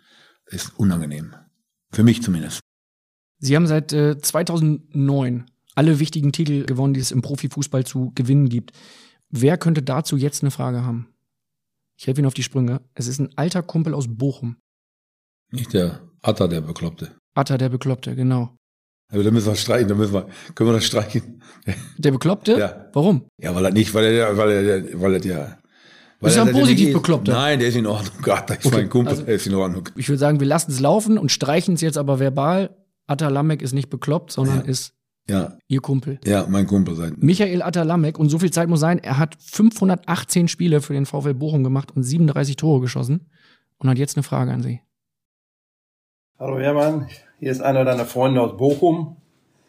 Wir möchten mal gerne wissen, bei deiner langen Zeit beim FC Bayern München, welcher deiner Titel, die du geholt hast, Pokal, Meister Champions League, der wichtigste war. Ja. Für mich war der schönste, war, weil ich das noch nie geworden bin. Ich habe ja auch nie damit gerechnet, irgendwann mal deutscher Meister zu werden. Das kann man sich überhaupt nicht vorstellen. Und das war mit Louis van Gaal meine erste deutsche Meisterschaft. Und ich bin wach geworden am nächsten Tag und war so glücklich. Ich sagte, Hermann, du bist deutscher Meister geworden. immer nur als Co-Trainer, der einen ganz geringen Anteil an der Meisterschaft hat. Aber es war wunderschön. Auf einmal denke ich, du kommst aus Bochum, Weimar, hast beim VfL immer gegen den Abstieg gespielt und hast auch Mannschaften trainiert, die in der Bundesliga immer nur gegen den Abstieg gespielt haben. Auf einmal wirst du deutscher Meister. Das war so unfassbar schön für mich, das kann man sich nicht vorstellen. Und dann kommen natürlich die Champions League Titel kommen natürlich dazu hinterher.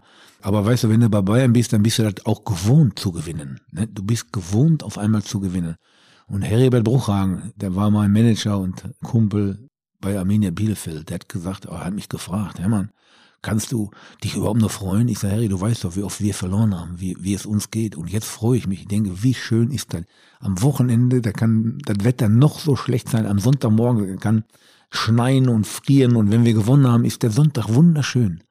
Und das war so, wie soll ich sagen, also der, die erste deutsche Meisterschaft, die war unvorstellbar. Auch der erste Pokalsieg, ne? Frank und Arien haben die Verteidiger von Werder Bremen schwindlig gespielt. Die haben geweint, glaube ich, hinterher. Die wussten nicht mehr, wo, wo der Ausgang war im Olympiastadion. Das war so der erste Eindruck. Hinterher äh, gewöhnt man sich daran, ne? Aber Champions League ist natürlich was Außergewöhnliches. Und zweimal dazu gewinnen, das war schon wer erlebt das schon in, in seinem Leben so, sowas? Und das war unvorstellbar. Die ganze Zeit bei Bayern für mich war unglaublich und unvorstellbar schön. Was war das Schönste am ersten Meistertitel? Ist es der Abpfiff, dieses Realisieren, ich, der kleine Hermann aus Bochum, bin jetzt deutscher Meister? Oder ist es die Schale, die man dann plötzlich in den Händen hält? Nein, ich habe nicht an, äh, nicht ich, der kleine Hermann, sondern ich habe gesagt, der, du stell dir mal vor, da hast du früher davon geträumt, mal deutscher Meister zu sein. Und auf einmal wirst du als Co-Trainer äh, mit einem holländischen Trainer wirst du deutscher Meister. Das war, ja, wie gesagt, das war unvorstellbar. Meine, meine Spieler oder die, die ich so mit ausgebildet habe, so mit begleiten durfte, die haben das ja schon vorher alle geschafft. Aber ich war ja noch nicht dabei dabei. Und dann denke ich, jetzt bist du auf einmal, bist du deutscher Meister geworden. Und hinterher freut man sich, dass jede deutsche Meisterschaft ist einfach hervorragend, ist überragend. Aber hinterher waren wir manchmal mit 20 Punkten Vorsprung deutscher Meister. War schon, weiß ich, im März oder wann waren wir deutscher Meister. Aber da freut man sich trotzdem. Und dann dazu kam natürlich hinterher die beiden äh, Champions League Siege, ne? wobei die eine Niederlage, die, die, die kann ich heute noch nicht fassen, äh, 2-12 habe ich ja gesagt, gegen Chelsea, das war sowas von ungerecht und sowas von unglücklich. Ja, und dann auch, wenn man sieht, wie viel von den Spielern, die man in der Jugend gesehen hat, wo man gehofft hat, dass die schaffen können, auf einmal äh, sind die, die entscheidenden Leute mit dabei, wenn man deutscher Meister wird und wenn man die Champions League gewinnt, das ist ja auch, auch noch was unglaublich Schönes, ne? Wenn man David Alaba sieht oder Thomas Müller sieht, ne? Die weiß ich, wie viel Mal Meister die, ich glaube Thomas Müller zehnmal, ich war, ja, zehnmal. Einmal mehr als ich, ne? Er hat, hat einen schönen Watz gesagt am, am letzten Tag, sagte auf einmal Tiger, eins muss ich dir sagen, meine Karriere ohne dich wäre nicht so verlaufen. Aber ohne mich wärst du nicht neunmal deutscher Meister geworden, hat er gesagt. Ja, der, der redet ganz schön viel, ne? Ja, aber äh, A, immer lustig und äh, B, auch, der schwätzt nicht viel Dummes, ne? Ich hoffe, dass ich Atta seine Frage beantworten konnte. Atta, wenn wir zusammen uns in Bochum treffen und haben ein paar Gläser getrunken, am Ende, kurz bevor wir auseinandergehen, haben wir auch, habe ich das Gefühl, dass wir auch mit dem VfL Bochum ein paar Mal deutscher Meister geworden sind. Kann das sein? Was gibt's denn zu trinken, wenn Sie mit den Jungs aus Bochum? Ich lade ja einmal, einmal im Jahr, jetzt durch die Pandemie konnte das nicht stattfinden, ne? lade ich einmal im Jahr, am Ende der Saison, also jetzt wäre ich wieder dran, lade ich meine ehemaligen Spieler und ehemaligen Mitspieler ein. Und da sind welche wie Hans Wallitzer, die sind schon 80, ne? Oder über 80 sind einige, weil ich bin mit 18 angefangen. Da gab's äh, auch die 33 waren, die kommen dann alle und äh, dann treffen wir uns und dann essen wir Currywurst und Pommes und Kartoffelsalat und Bockwürstchen und trinken und Cola äh, Whisky. Die Jungs können trinken, was sie wollen.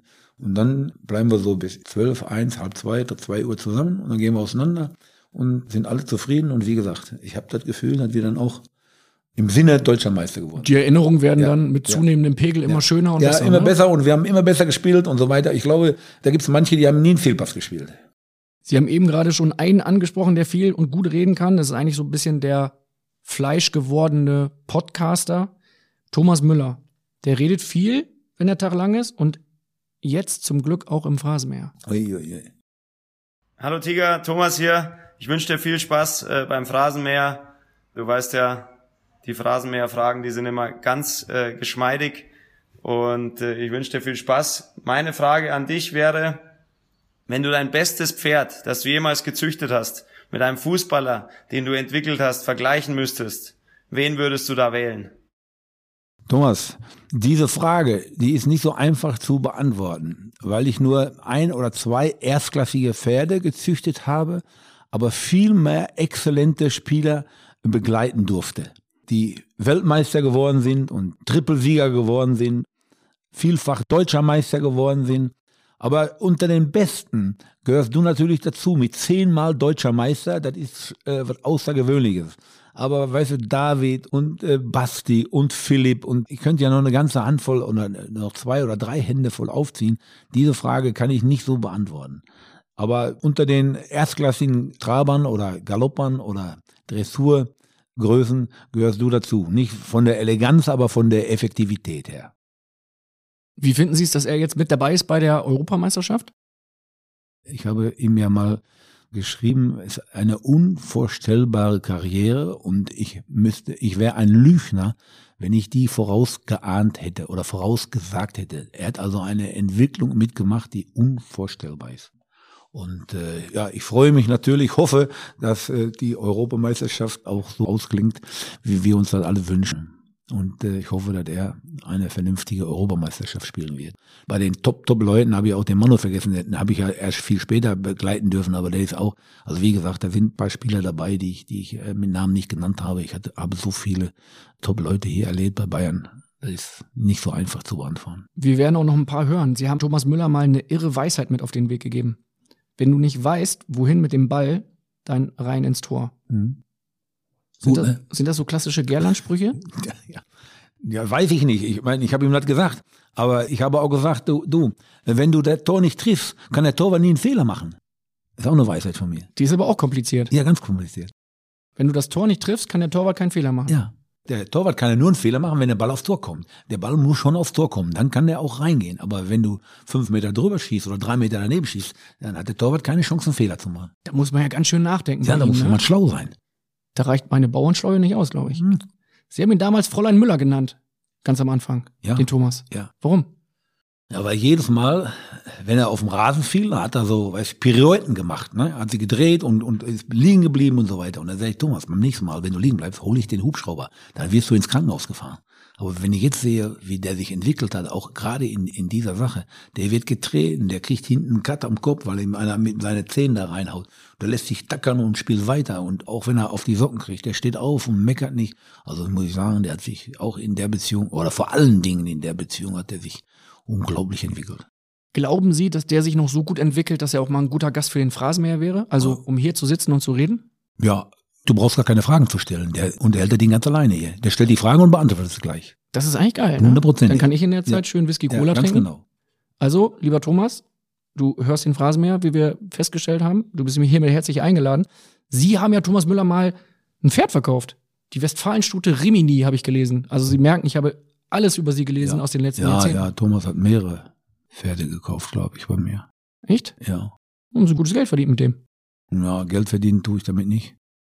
Weil Sie zu gnädig sind beim Preis? Mit meinen Pferden, das ist ein Hobby. Und ein Hobby kostet Geld. Also ich habe nichts verdient. Hundertprozentig habe ich nichts verdient. Wird das jetzt wieder intensiviert? Die, nein, Zucht? nein, nein, nein. Äh, mein Gehalt wird ja weniger oder wegfallen. Sie haben gesagt, Sie kriegen noch ein Jahr und müssen nicht mehr arbeiten. Herr Gerland. Ja, aber ich meine, es wird ja weniger. Und äh, ich habe ja Kinder und Enkelkinder. Äh, meine Bratwurst, die kann ich mir noch kaufen, ist kein Problem. Aber mit der Pferdezucht muss ich kürzer treten. Sie haben aber noch ein Gestüt, ne? Nein, ich habe kein Gestüt, ich habe Pferde noch. Die stehen in? Ja, momentan stehen sie in Witten. Bei Baudach in Witten. Ralf Baudach. Da stehen sie. Machen wir ein bisschen Reklame für den. Können wir immer machen. Ja. Hier, hier ist alles, alles erlaubt, alles möglich. Ja. Wir reden über Fräulein Müller, wir reden über Pferdeverkaufen an Bayern-Spielern. Nehmen Sie uns mal mit. Was ist so los in der Bayern-Kabine, im Bayern-Bus, in der Bayern-Mannschaft, wenn Sie mit den ganzen Jungs das ganze Jahr über gearbeitet Wir, haben? wir fahren jetzt in zwei Bussen. Das heißt, bei uns sind keine Spieler mehr drin. Und ich habe schon mal gesagt, wenn der Thomas da ist, dann hört man ja immer raus. Ist Äh, der so laut dann auch? Nein, aber der quatscht viel. Nur, wenn er nicht da ist, dann fehlt was. Und er ist ganz ruhig, ne? Also ist besser, wenn er da ist und quatscht ein bisschen. Was haben Sie da für Typen erlebt? Thomas Müller hat viel gequatscht, sagen Sie. Franck Ribéry ist auch einer, der ein bisschen viel erzählt hat, ne? Und ein bisschen viel Mist gebaut hat. Frank ist ein lustiger Typ. Was hat er so gemacht? Ja, ich, ich kann doch nicht alle die, alle die Sachen, die, die, die da vorgefallen, die habe ich doch nicht gespeichert. Ja, nicht so, alle, aber Sie können ja Nein, jemand. aber der, es hat unvorstellbar viel Spaß gemacht, mit denen zu arbeiten. Das sind alles Menschen, die ihre Eigenarten haben und die muss man nehmen, wie sie sind. Ne? Was ist Ihnen so besonders im Kopf geblieben? Was sind es so die Momente? ähm, Die, die, da, dass ein Robben vor jedem Training besessen gearbeitet hat. Und dann bin ich hingegangen, wenn Nachwuchsspieler da waren, und dann habe ich gesagt, pass mal auf, kommt mal eine Stunde eher bitte. Und dann setzt ihr euch da hin und guckt euch mal an, wie der Arjen Robben sich warm macht, wie der trainiert, bevor das Training losgeht. Ich hatte gehofft, dass die Spieler dann sehen, oh, wenn der das macht, kann das nicht so schlecht sein, weil er ein großer Spieler geworden ist. Oder ein super, nicht ein großer, ein super Spieler geworden ist. Aber dann haben die Jungs sich da hingesetzt, wirklich haben sich hingesetzt und haben zugeguckt, wie der trainiert hat. Ich wollte aber, dass die eben sagen, oh, wenn der das macht, dann muss gut sein. Da kann ich vielleicht ein bisschen mehr von abgucken und, und dann äh, mache ich dann mit. Aber das ist nicht, der Funke ist nicht übergesprungen, so wie ich mir das vorgestellt habe. Das können Sie dann nachvollziehen oder schütteln Sie dann den Kopf und sagen, gibt's doch nicht? Ich habe mir alles hart erarbeiten müssen. Ne? Ich war nicht von Talent gesegnet. Ich habe durch meinen Willen, durch meine ja, Bereitschaft, habe ich es geschafft, Bundesliga-Spieler zu werden und hinterher Trainer zu werden. Und dann will man den, den Jungs, die technisch mehr Möglichkeiten haben, die mehr Talent haben, denen will man auf die Sprünge helfen. Und ich will, bin ja da als Hilfe für äh, die jungen Spieler oder für die Spieler, die es momentan noch nicht geschafft haben, äh, oben dran zu sein. Die muss ich pushen und die muss ich aber auch versuchen auszubilden. Aber da brauche ich natürlich auch ein Feedback. Es ist immer schlecht, wenn der Trainer mehr möchte, als der Athlet bereit ist zu geben. Ne, dann kommen die Komplikationen. Da ist das denn notwendig? Da ist der Junge. Der Paulo Guerrero, der musste bei mir auch laufen, ne? weil er war nicht fit. Und dann äh, habe ich den laufen lassen und dann fing der mal an, oh, immer laufen, immer laufen, immer laufen. Da habe ich gesagt, Paul, geh doch wieder nach Kolumbien, da kriegst du Pesos, brauchst nicht zu laufen, hier kriegst du Euros, da muss er laufen. Und dann ist er hinterher auch äh, zum erstklassigen Spieler her herangewachsen. Aber die sind dann auch äh, häufig am Jammern. Ne? Thomas nicht, Thomas konnte laufen. Ne? Äh, war kein Problem, obwohl er hat sich dann nach hinten, den Rückwärtsgang hat er anfangs nicht so gefunden. Ne? Da musste ich auch immer rufen. Ne? Jetzt sind Sie ja vom Alter her so ein, zwei, drei, vier, fünf Jahrzehnte älter als die Spieler. Was ist da Ihr Geheimnis? Wie kommen Sie mit denen äh, permanent auf Dauer klar? Ist es die gezielte Ansprache? Die klare Ansprache?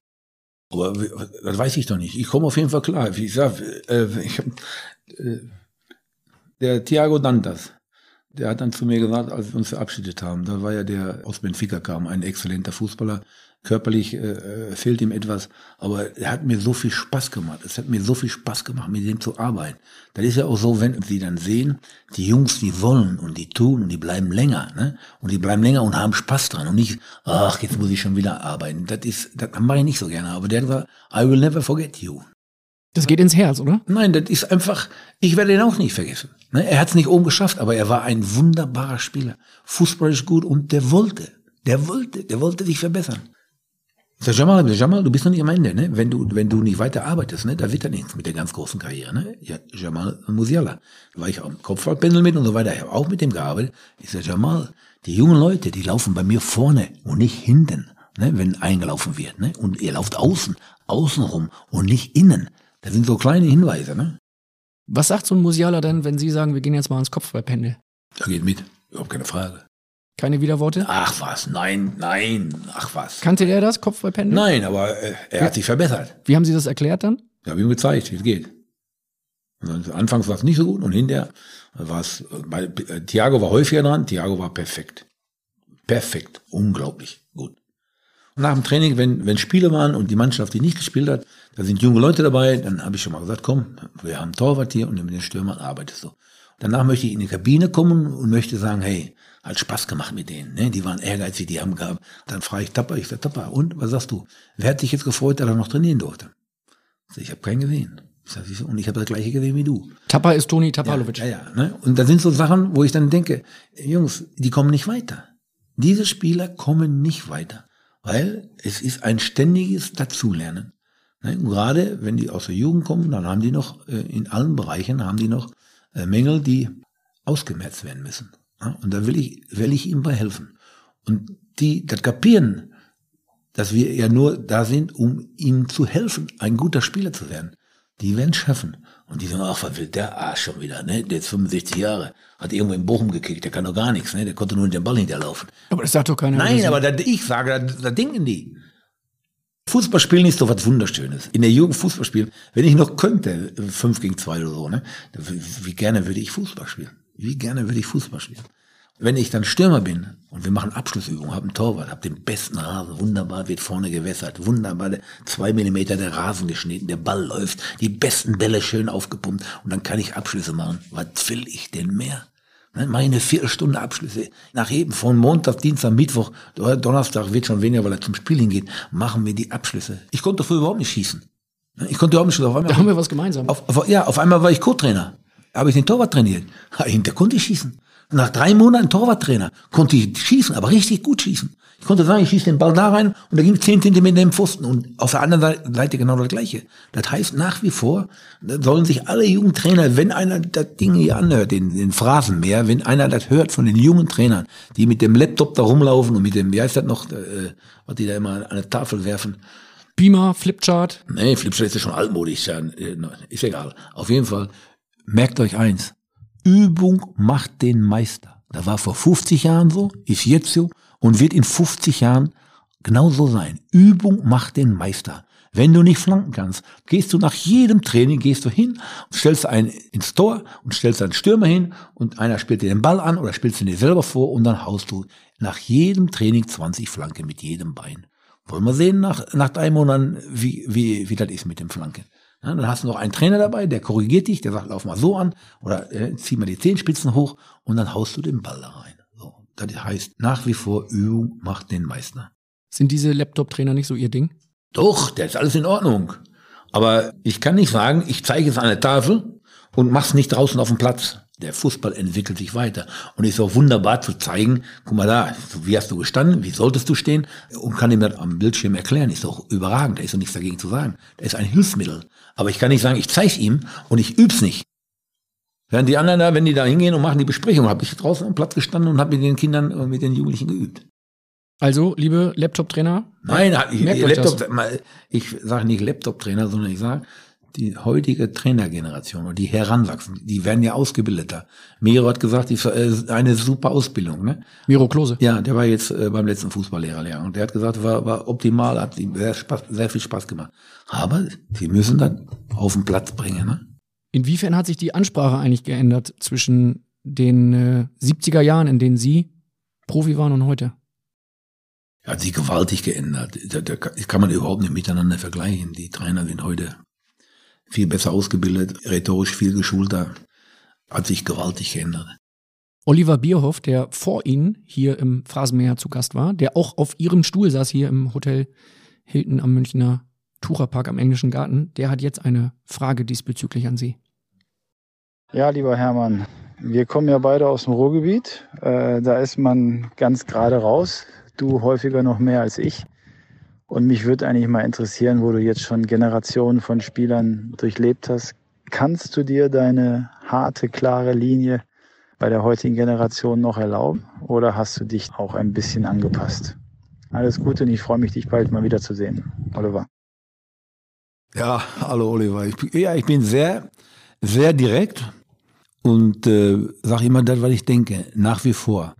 Aber heute ist der Ton etwas freundlicher geworden als früher, als er früher war. Früher habe ich dem, ja, bub, bub, bub, da habe ich ihm was gesagt und heute ja, mache ich das etwas geschickter. Man wird ja älter, man wird geschickter, aber nach wie vor sage ich den Spielern, auch wenn ich mit Leroy Sahne spreche, sage ich dem Leroy auch, was ich über ihn denke, ne? dass er ein, ein gewaltiges Talent hat. Aber wenn er äh, Weltklasse werden will, er hat das Zeug dazu, von der Technik her, von der Schnelligkeit her, wenn er Weltklasse werden will, muss er die Mentalität muss er ändern. Er muss äh, bissiger werden und er muss äh, aggressiver werden, auch gegen den Ball. Also das sage ich ihm aber in einem persönlichen Gespräch und unter vier Augen. Ne? Ich bleibe bei meiner Linie. Wenn du erfolgreich gewesen bist in der Ausbildung der jungen Spieler, warum sollst du dann dich ändern? Das ist so, dass man eben netter mit denen umgeht, dass man das unter vier Augen mit denen bespricht aber die Aussagen betreffend der Leistungen und der Leistungsfähigkeit und äh, der Mängel, die, die jeder Spieler ja hat, äh, die bleiben die gleichen. Oliver Bierhoff sagt, er ist sehr direkt. Sie sagen, Sie sind auch sehr direkt. Oliver Bierhoff ist nicht nur direkt, sondern auch Direktor beim DFB. Und, jetzt wird's kompliziert, er freut sich auf ein baldiges Wiedersehen.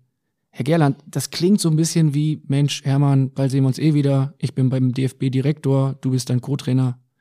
Dann haben wir hier eine schöne Zeit. Vielleicht klingt das in Ihren Ohren so. Bei mir, in meinen Ohren klingt das nicht so. Noch nicht. Was nicht ist, kann noch werden. Also, wie gesagt, ich äh, bin nach allen Seiten offen. Hätten Sie da Lust drauf, den, den Bundesadler auf der Brust zu tragen beim Training? Wie soll ich das mal sagen? So wie es wir ist. wieder- Nein, Direkt. Wir, nein, wir kommen Doch, direkt. Wir, wir, ich höre dann immer so. so Trinkst du doch einen Schluck Cola Whisky Nein, nein, vorher? nein. Wenn, wenn ich so die, die Spieler höre, will ich den Namen nicht nennen, aber das ist auch einer meiner, meiner Zöglinge. Ach, so das schon wieder Länderspiel, ne? Wer sagt das? Ja, das sage ich jetzt nicht. Aber das hat ein Spieler, oder häufiger habe ich das schon gehört. Junge, ich habe null Länderspiele. Wenn man mir gesagt hätte, Hermann, du darfst einmal für Deutschland spielen. Von Bochum, egal ob ich nach Kiel oder ob ich nach Hamburg, München, egal wo, ich wäre mit dem Fahrrad dahin gefahren, um nur ein Länderspiel zu machen. Um nur ein Länderspiel. Das war für mich, war das, war das unvorstellbar. Ich war im Kader der Nationalmannschaft U16, U17, da hatte ich aber Fieber gehabt im Humums. Ja, heute weiß ich, dass ich ja nicht hinfahren hätte dürfen. Aber ich war so besessen, ich wollte dahin, aber ich war tot. Ne? Ich konnte nicht. Ne? Nach so einer, nach Fieber und so weiter, eine Woche später da zum, zum Lehrgang zu fahren, das war von mir, war das dumm. Ich war besessen und ich hätte alles dafür gegeben, alles getan, um nur ein Länderspiel zu machen. Ich muss jetzt einmal hupen, Herr Gerland, weil ich darf ja auch hupen, wenn mir die Antwort nicht gefällt. Ne? Ist das denn jüngst passiert, dass sowas? äh, Nein, das ist schon, das ist schon, das ist so, im, nein, das ist so im, wie soll ich sagen, im Flachs ist das passiert, ne? Aber ich, ich denke dann immer, dann muss ich eingreifen und muss sagen, was das heißt, für sein Vaterland zu spielen. Das war für mich, wäre das unvorstellbar gewesen. Ja, für mich auch anderen, unvorstellbar. Ja, die anderen weg. haben, ja, aber wenn man jetzt, die Leute haben ja manchmal, haben ja so viele Länderspiele, wie ich Bundesligaspiele habe. Das ist ja für die ganz normal, aber für mich wäre das das Allergrößte gewesen, einmal, einmal für Deutschland zu spielen. Das wäre für mich das Allergrößte. Und jetzt die Frage an Sie. Sie könnten ja mit dem Adler auf der Brust zumindest dann als Co-Trainer ein Länderspiel. Das sagen, Absolvieren. sagen Sie, aber das, das, das äh, stimmt doch nicht. Warum? Ja, weil, weil das ja noch nicht, weil das nicht stimmt. Was stimmt denn nicht? Ja, ich, ich kann doch nicht sagen, ich werde Co-Trainer. Das- Aber würden Sie es denn gerne? Hätten Sie Lust drauf, für die Ich- Nationalmannschaft auf- zu arbeiten? ich- das ist eine Ja- oder Nein-Frage. Wie eine Ja oder Nein? Also hätten Sie Lust darauf? Ich für die habe Nation- immer Lust zu arbeiten. auch Das für ist die das Erste. Nationalmannschaft. Ich habe mehr Lust, mit guten Leuten zu arbeiten, als mit weniger guten Leuten. Also ist die Frage, ist normalerweise erübrigt. Ist halt eine von mir. Ja, ist, er, ist ja, ist schlechte. Ja. Nein, erübrigt sich die doch. Das ist doch klar. Ich war ja am Campus und da habe ich ja auch äh, Spieler trainiert, die Talent haben, aber aber von da bis nach uns, da sind ja ist, ja- ist ja noch, weiß ich, ein Riesensprung, wenn man äh, Vom Campus dann bis zu den vom Profis. Campus zu den Profis, Ja. ja. Und die, die Spieler am Campus sind ja auch schon auserwählt, sind ja auch schon exzellente Spieler dabei. Aber dann noch der Unterschied von da nach zur Sebener, der ist für für mich als, als neutraler Betrachter, ist das auch nochmal ein riesiger Unterschied. Aber der Unterschied von der Sebener Straße in die Nationalmannschaft, der ist nicht so groß. Und die meisten Spieler kennen Sie ja auch. Also hätten Sie Lust, für die Nationalmannschaft zu arbeiten? Die Frage erübrigt sich doch, das ist doch klar. Also ja. Ja, natürlich ist das klar. Wenn mich einer fragt, Hermann, willst du da mitmachen? Die, die Antwort ist doch klar. Das ist ja normal. Das wäre doch idiotisch, wenn ich sage, nee, ich gucke lieber, äh, ich gehe äh, für irgendeinen Verein und gucke da äh, zweite Liga Fußball oder mache in der zweiten Liga oder mache äh, dritte Liga. Das ist so, ist so klar. Man will doch, das ist nicht so einfach, wenn man oben war und hat mit den Top, Top, Top Spielern gearbeitet, dann auf einmal wieder unten anzufangen und muss äh, die, die Jungs ausbilden und muss das Fußballarbeit denen beibringen. Das ist nicht so, so, so angenehm, weil man, man ist ja verwöhnt. Ne, man, man ist verwöhnt und hat genossen. Ne, die, diese Spiele. Das ist ja so, wenn ich da hinten, wenn ich da sitze, kann gut gucken, in den besten Stadien der Welt und brauche keinen Eintritt zu zahlen. Ne, sitze auf dem Mangel und sehe die besten Spiele und sehe die besten Spieler der Welt. Ist so angenehm. Ich, ich sage ja, ich bin mal, ich war bei, wir hatten eine Kneipe auf Ecke, Kindermann hieß die. In Bochum. Ja, in Bochum, natürlich, ja. Ich komme ja aus Bochum. Ja. Und äh, wir hatten keinen Fernseher, weil wir arm waren. Ne? Auch als Papa noch lebte, waren wir arm. Und dann hat er gewusst, dass ich gerne Fußball gucke. Dann ist er mit mir, ich weiß nicht, ob das 59 oder 60 war, spielte Real Madrid gegen Eintracht Frankfurt. Und dann hat er mit mir in der Kneipe Real Madrid gegen Eintracht Frankfurt geguckt. Und da erinnere ich mich dran. Ne? Da ist ja jetzt schon 60 Jahre, über 60 Jahre her. Und dann denke ich auch mal, Mann, wie oft warst du schon im Bernabeu-Stadion? Wie ist denn das, wenn Sie dann reingehen ins Bernabeu-Stadion? Haben Sie dann diese Momente damals Bochum vom Fernseher sitzen, haben Sie das wieder im Kopf? Ja, das, das spielt sich so ab, so vorher schon. Denke, weißt du noch, wie du da warst in der Kneipe, du bist hinterher eingeschlafen auf dem Stuhl. Der Papa hat mit dir Eintracht Frankfurt geguckt gegen Real Madrid. Und jetzt bist du selber in dem Stadion und denkst, ach du Scheiße, ist das nicht herrlich? Und da war ich ja nicht einmal, da war ich häufiger drin. Da war ich in Barcelona, da war ich in Glasgow, da war ich in Wembley. In 66 habe ich das Spiel gesehen, wo wir das verloren haben. Und auf einmal bist du da und sitzt da auf der Bank und guckst das Spiel. Das ist ja unglaublich. Und gewinnst die Champions League. Ja, das auch. Das ist wie im Traum. Denken Sie da oft an Ihren Papa? Ja. Aber der wollte nicht, dass ich Fußball spiele, weil ich so dünne Beine hatte. Da hat er zu Mama, Mama hat gesagt, lass den Jungen noch Fußball spielen. Dann hat er gesagt, guck dir mal die dünnen Beine an. Wenn der mit den Stollen einen davor kriegt, äh, dann ist der Bein gebrochen, dann hat er sein Leben lang darunter zu leiden. Ne? Der hat wahrscheinlich daran gedacht, dass Sie noch ein Leben lang arbeiten müssen, ne? Ja, ja, ja, klar. Also nicht als Fußballer wahrscheinlich. Zu Nein, da konnte doch keiner dran denken, wenn so ein kleiner Junge gerne Fußball spielt. Da kann man doch nicht denken, dass der hinter irgendwann äh, mit Fußballspielen sein Geld verdient. Kann der doch nicht, wusste der doch, der wusste auch nichts. Der war, kam aus dem Krieg und war, weiß ich, zehn Jahre im Krieg, da war er tot. Wir reden über Ihre Zeit als Spieler in Phrasenmäher Folge 2 dann noch ausführlich. Ich halte fest, für mich und alle Phrasenmäher-Hörer, es gibt die kleine Hoffnung, dass wenn Hansi Flick oder Olli Bierhoff Sie fragen würden, dass Sie sagen würden, komm, ja, Co-Trainer DFB oder zwei, die nehme ich mit. Also, wenn die mich fragen würden, dann ist die Hoffnung groß. Weil A, möchte ich noch was machen. Und wenn ich mit den besten Spielern Deutschlands weiterhin zusammenarbeiten kann, ist das für mich was, was ganz Außergewöhnliches nach wie vor. Wie würden Sie es denn machen? Würden Sie sagen, ein Jahr, zwei Jahre? Erstmal müssen Gespräche stattfinden. Wir, wir, wir diskutieren über Dinge, die äh, in weiter Ferne noch sind. Ne? Also nur nicht ein Gespräch hat noch nicht ein Gespräch stattgefunden. Ja, jetzt aber nach dem Phrasemäher muss das stattfinden. Hansi Flick hört das, Olli Bierhoff hört das. Wenn sie Interesse daran haben, dann wird das stattfinden werden, ja. Und dann mit dem DFB würden Sie einen Vertrag ausarbeiten oder wie anfangs beim FC Bayern per Handschlag? Gut, ich kannte den Uli, ne? Und ich wusste, ich, ich kann mich auf sein Wort verlassen, äh, weil ich ja schon mal hier war. Aber heutzutage macht man ja Verträge, ne? Aber ich habe kein Problem, wenn einer zu mir, wenn der Hansi zu mir, oder ist egal wer, wenn der neue Arbeitgeber zu mir nach drei Monaten sagt, Hermann, wir haben das anders vorgestellt, du bist nicht der richtige Mann, dann sag ich, alles klar, ich bleib daheim, nee, braucht mir nichts mehr zu zahlen. Habe ich, hab ich dem Uli auch gesagt. Ich sag, Uli, schickst du mich nach Hause, zahlst den Umzug von München nach Bochum und dann fahre ich nach Hause. Ich brauche kein Geld von dir. Da wäre ich gerne mal dabei gewesen bei dem Gespräch zwischen Ihnen und Uli Hoeneß. Ganz einfach. Das hat richtig gefetzt bestimmt, oder? Zwischenzeitlich mal? Nein. Also im Guten und im, im, im, ja, im Schlechten? Natürlich, nein, natürlich. Das ist ja so. Ich denke, dass mich das auszeichnet. Dass ich nicht, wenn ich Gegenwind bekomme, dass ich auf einmal umfalle oder weiß ich was, sondern ich stehe da und stehe zu meinem Wort. Wenn ich sage, Hummels kriegt einen Vertrag, also ich hatte carte blanche, da kann mein äh, Gegenüber, egal wer es ist, sagen, äh, der ist so langsam und so weiter, hast du dir richtig überlegt. Ich sage, wenn ich sage, Hummels kriegt einen Vertrag, dann kriegt Hummels einen Vertrag. Hatten Sie nur bei Hummels die carte nein, blanche? Oder? Nein, nein, ich, nein, nein, hinterher klar, die habe ich mir erarbeitet. Ja. Und dann bin ich da hingegangen und gesagt, so, bumm, ausfeiern. Dann kriegt er den nächsten Vertrag. Der soll ja noch viel schlechter sein als der Hummels. Hat der Uli gesagt? Nee, hat der Kalle gesagt, aber der, der ähm, Uli hat gesagt, der Uli war nicht da. Ich bin immer zum Uli gegangen, aber Uli war nicht da, da bin ich zum Kalle gegangen. Gesagt, das war, war dann so die Stellvertreterrolle von Kalle Rummenigge. Es war so, so aufgeteilt. Ne? Also Sie gehen zu Uli und sagen, der kriegt einen Vertrag. Und Uli sagt, Hast du richtig überlebt, viel zu langsam. Ich sage, nee, der kriegt einen Vertrag. Und wird ein Topspieler. Topspieler. Oder Philipp Lahm, wusste ich. Wie lange sollen wir den Vertrag geben? Ich sag, so, bis lebenslang, habe ich gesagt. Ja, lebenslang geht nicht. Ich sage, wie lange geht denn? Fünf Jahre. Ich sage, da musst du fünf Jahre machen. Wenn die hohen Herrschaften was anderes sagen, dann ist mir das egal. Ich bleib dabei. Das passiert auch, wenn man fleißig ist. Ne? Ich, ich war Tra Cheftrainer in Nürnberg und habe mir ein A-Jugendspiel angeguckt. Wacker München gegen Bayern München, um eben die A-Jugend zu sehen, weil ich im nächsten Jahr ja A-Jugendtrainer geworden bin. Da komme ich da hin und da sehe ich einen, der war so, so, so dünn und so lang. Also diesen Spieler will ich haben. Didi Hamann war das. Schon mal gehört? Didi Hamann? Ja, schon mal gehört? Der, und jetzt wird's fast schon langweilig für Phrasenmäherhörer, saß auch auf ihrem Stuhl, auch hier im Hotel Hilton Ja. äh, in München. So, ich habe Didi Hamann geholt.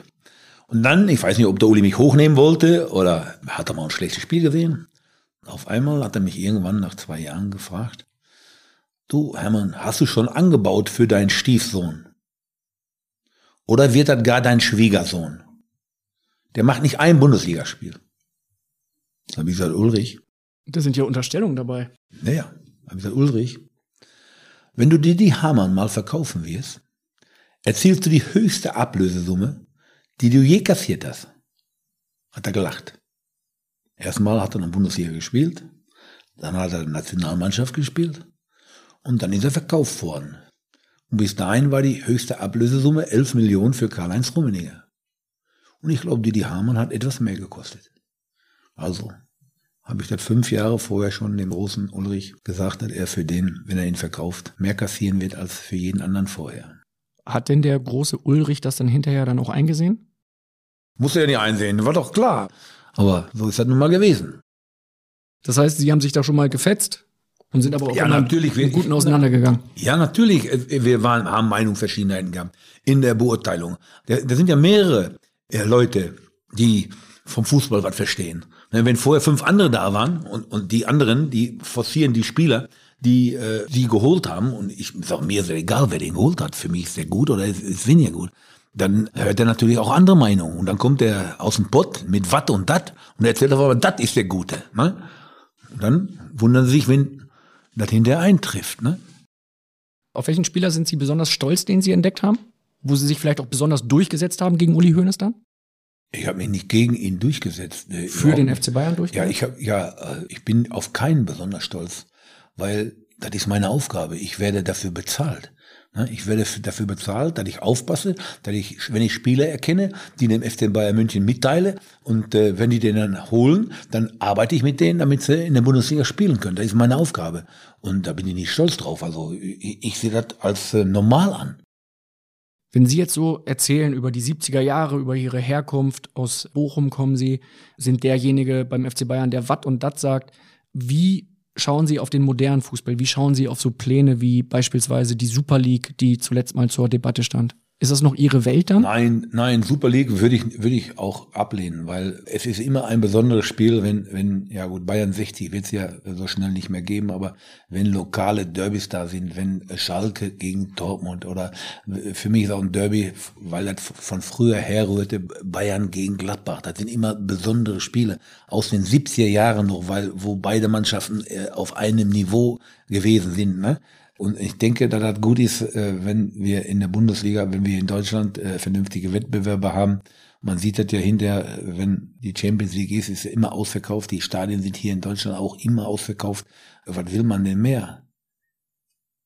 Also ich finde, das soll so bleiben, wie es war. Wir haben ja genug geändert und die ich rief die Geister werde werd ich noch nicht mehr los, dass wir uns vermarktet haben, dass ja jetzt Montag, Dienstag, Mittwoch immer äh, sind die Spieler auf weiß ich wie viel Sender man jetzt kaufen muss, um um den Fußball zu sehen.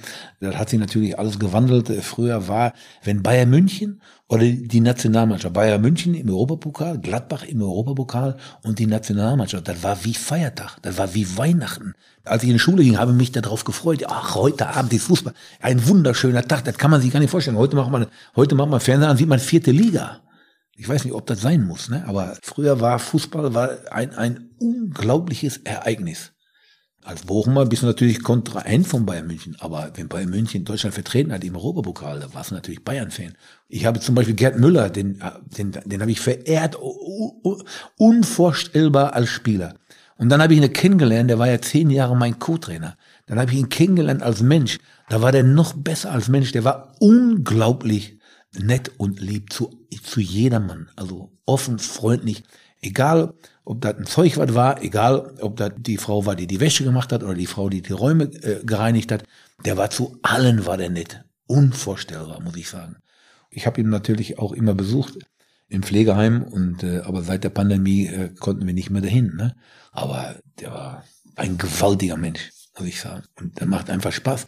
Oder wenn man die, anderen dann sieht heute, Bulle Roth, ne, gegen die mal gespielt hat, ah, Techniker sagte zu mir, ich sage, hey, das hatten wir gemeinsam. Wir waren beides grob Techniker. Ne? Du besser als ich, aber äh, genauso, ne? immer Gas gegeben und gekloppt. So, so haben wir ja Fußball gespielt. Er erfolgreicher, aber äh, das ist einfach schön. Ne?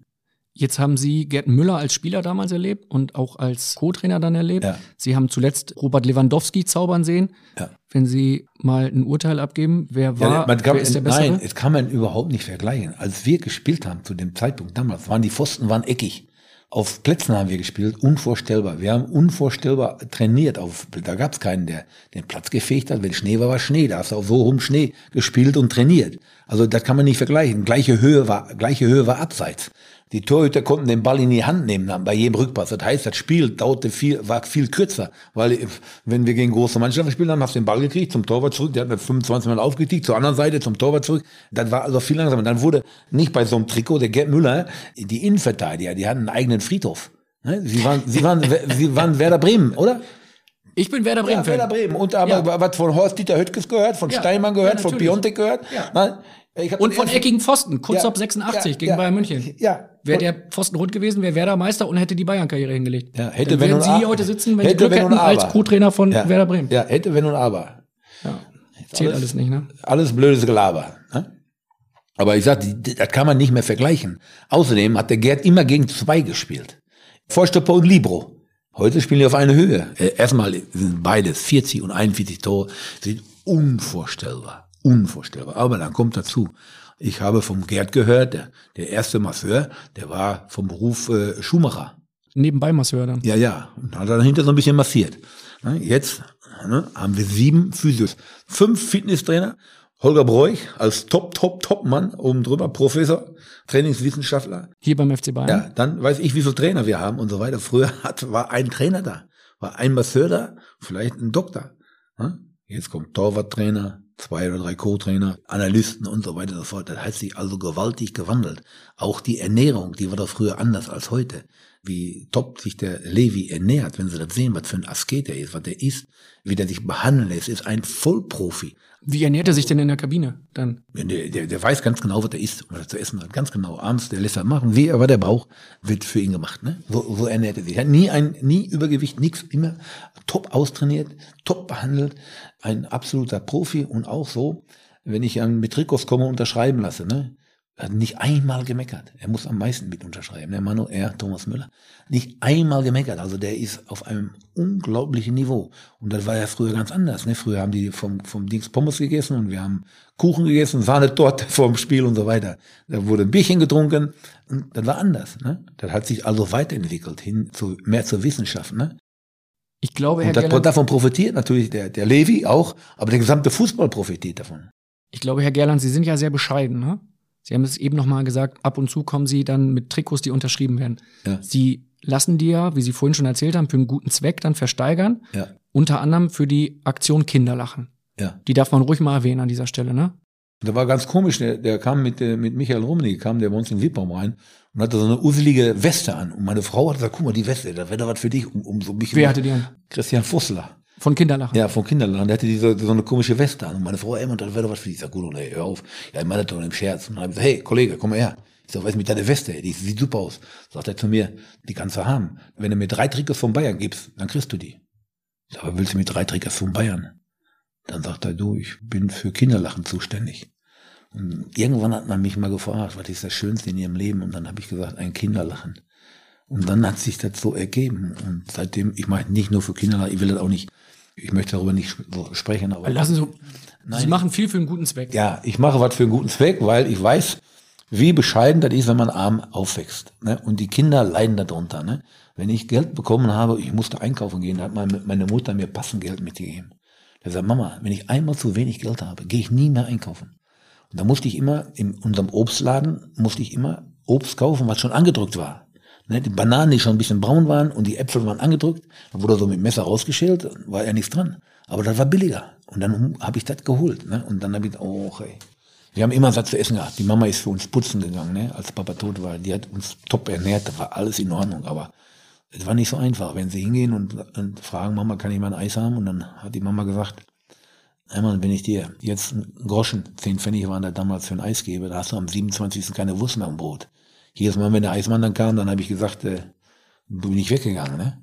Weil das war nicht so schön, wenn die anderen Eis kriegten und ich stand da. Und als ich dann mit meiner Frau verheiratet war, dann habe ich gesagt, gut, und wir hatten die ersten beiden Töchter, dann habe ich gesagt, gut, und wenn unsere Mädchen draußen spielen und äh, du willst denen Eis geben und da sind vier Mann, dann gibst du vier Eis. Und nicht nur zwei, vier. Und wenn fünf, da sind fünf. Und wenn du keine fünf hast, dann gibst du keine mein Eis.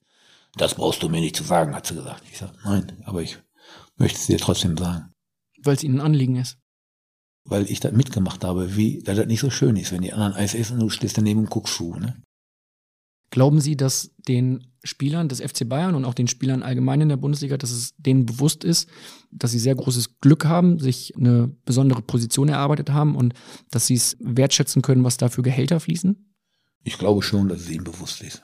Glaube ich schon. Weil die haben ja auch Kollegen, Gleichaltrige, mit denen sie noch verkehren und die immer kämpfen müssen, um zwei Euro mehr die Stunde zu bekommen. Ne? Also ich glaube schon, dass sie genau wissen, dass es mehr als ein Sechser im Lotto ist, Fußball zu spielen. Und bei Bayern München ist das ein Sechser mit 25 Zusatzzahlen, ne? wenn man da spielen darf. Wir kommen langsam zum Abschluss von äh, Folge 1 und sprechen nochmal einmal ganz kurz über diesen modernen Fußball. Ähm, was würden Sie gerne ändern am aktuellen Fußball? Also ich würde zum Beispiel, sehe ich nicht so gerne, wenn man den Ball von der Mittellinie zum eigenen Torwart zurückspielt. Das sehe ich nicht so gerne. Da müssen wir andere Lösungen finden. Und vielleicht sollte das mal verboten werden, ne? dass man von der Mittellinie den Ball zum eigenen Torwart spielt. Ne? Eine neue Regel einführen. Ja, aber ansonsten sind die Regeln top. Wie finden Sie den Videoschiri? Ja, der ist eigenartig. Manchmal, manchmal beklagt sich überhaupt keiner. Der läuft das Spiel, auf einmal beklagt sich keine Mannschaft und äh, wird das Spiel angehalten, wird geguckt und dann gibt es einen Elfmeter. Weil irgendeiner so angeschossen worden ist. Und dann gibt es beim nächsten Mal meines Erachtens viel deutlicher ein Handspiel und dann gibt es keinen Elfmeter. Und das ist das Problem. Auch im Keller äh, passieren Fehler.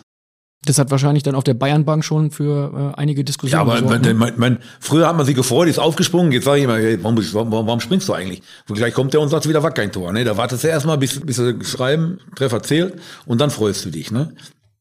Das ist also, war früher schöner, ganz klar. Wenn Tor war, war Tor. Wenn keiner reklamiert hat, wunderbar. Wir wollen in Folge 2 ein bisschen über ihre Vergangenheit reden. Und da hören wir Menschen, die in der aktuellen Bundesliga durchaus was zu sagen haben, die auch schon unter ihnen gearbeitet haben. Eine Person, die wir hören werden, eine Frage, die wir hören werden, ist die von Max Eberl. Max Eberl hat eine Frage, die hat es ein bisschen in sich, deswegen schließen wir an dieser Stelle Folge 1 ab und beantworten die Frage dann in Folge 2. Bevor wir jetzt diese Frage schon einmal hören, würde ich sagen, stoßen wir noch ein letztes Mal an. Ist nichts mehr da. Cooler Whisky schon alle bei Ihnen? Ja, natürlich. Sie haben aber auch einen Zug am Leibe. Ja. Dann gibt's jetzt die Frage von Max Eberl und die hören wir dann in Folge 2. Hallo Trainer, grüß dich. Hier ist ähm, Max Eberl. Einer der Spieler, den du versucht hast, damals in der Bayern-Jugend ähm, das Fußballspielen beizubringen. Ich weiß, dass du oft an mir verzweifelt bist. Ich weiß, dass du bei der Mentalität sehr geschätzt hast. Deswegen durfte ich auch Kapitän bei dir sein. Aber ähm, fußballerisch erinnere ich mich gerne dran, dass ich vor jeder Trainingseinheit, während die Jungs Spaß mit Kreisspielen hatten, ähm, ich Eisenbahner machen musste, abkappen musste und Kopfballpendel machen musste. Ähm, es hat immerhin dazu geführt, dass ich dann doch im Profifußball einigermaßen eine Rolle gespielt habe. Darüber bin ich auch sehr, sehr dankbar und bin auch sehr, sehr dankbar, dass wir uns getroffen haben. Ich sage bewusst noch Trainer, weil du für mich immer noch der Trainer bist, ähm, der, der mich am weitesten gebracht hat, der mir geholfen hat und uns vielen, wenn ich an Didi Hamann denke, Markus Babbel und all die Jungs, die dann so oben geschafft haben, denen du geholfen hast, dass wir Profi wurden. Ähm, und das werden ich und ich glaube die anderen auch dir, dir niemals vergessen.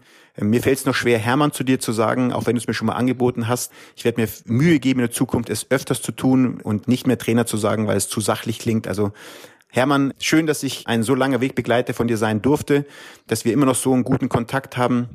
Es ist mir sehr, sehr wichtig. Und ähm, mich freut es sehr, dass du diese Wertschätzung und äh, diese Titel jetzt auch verdient hast in den all den Jahren bei Bayern München, die du auch verdient hast mit all deiner Arbeit, mit all deiner Akribie, mit all deiner Ehrlichkeit vor allem und vor allem mit deiner Direktheit.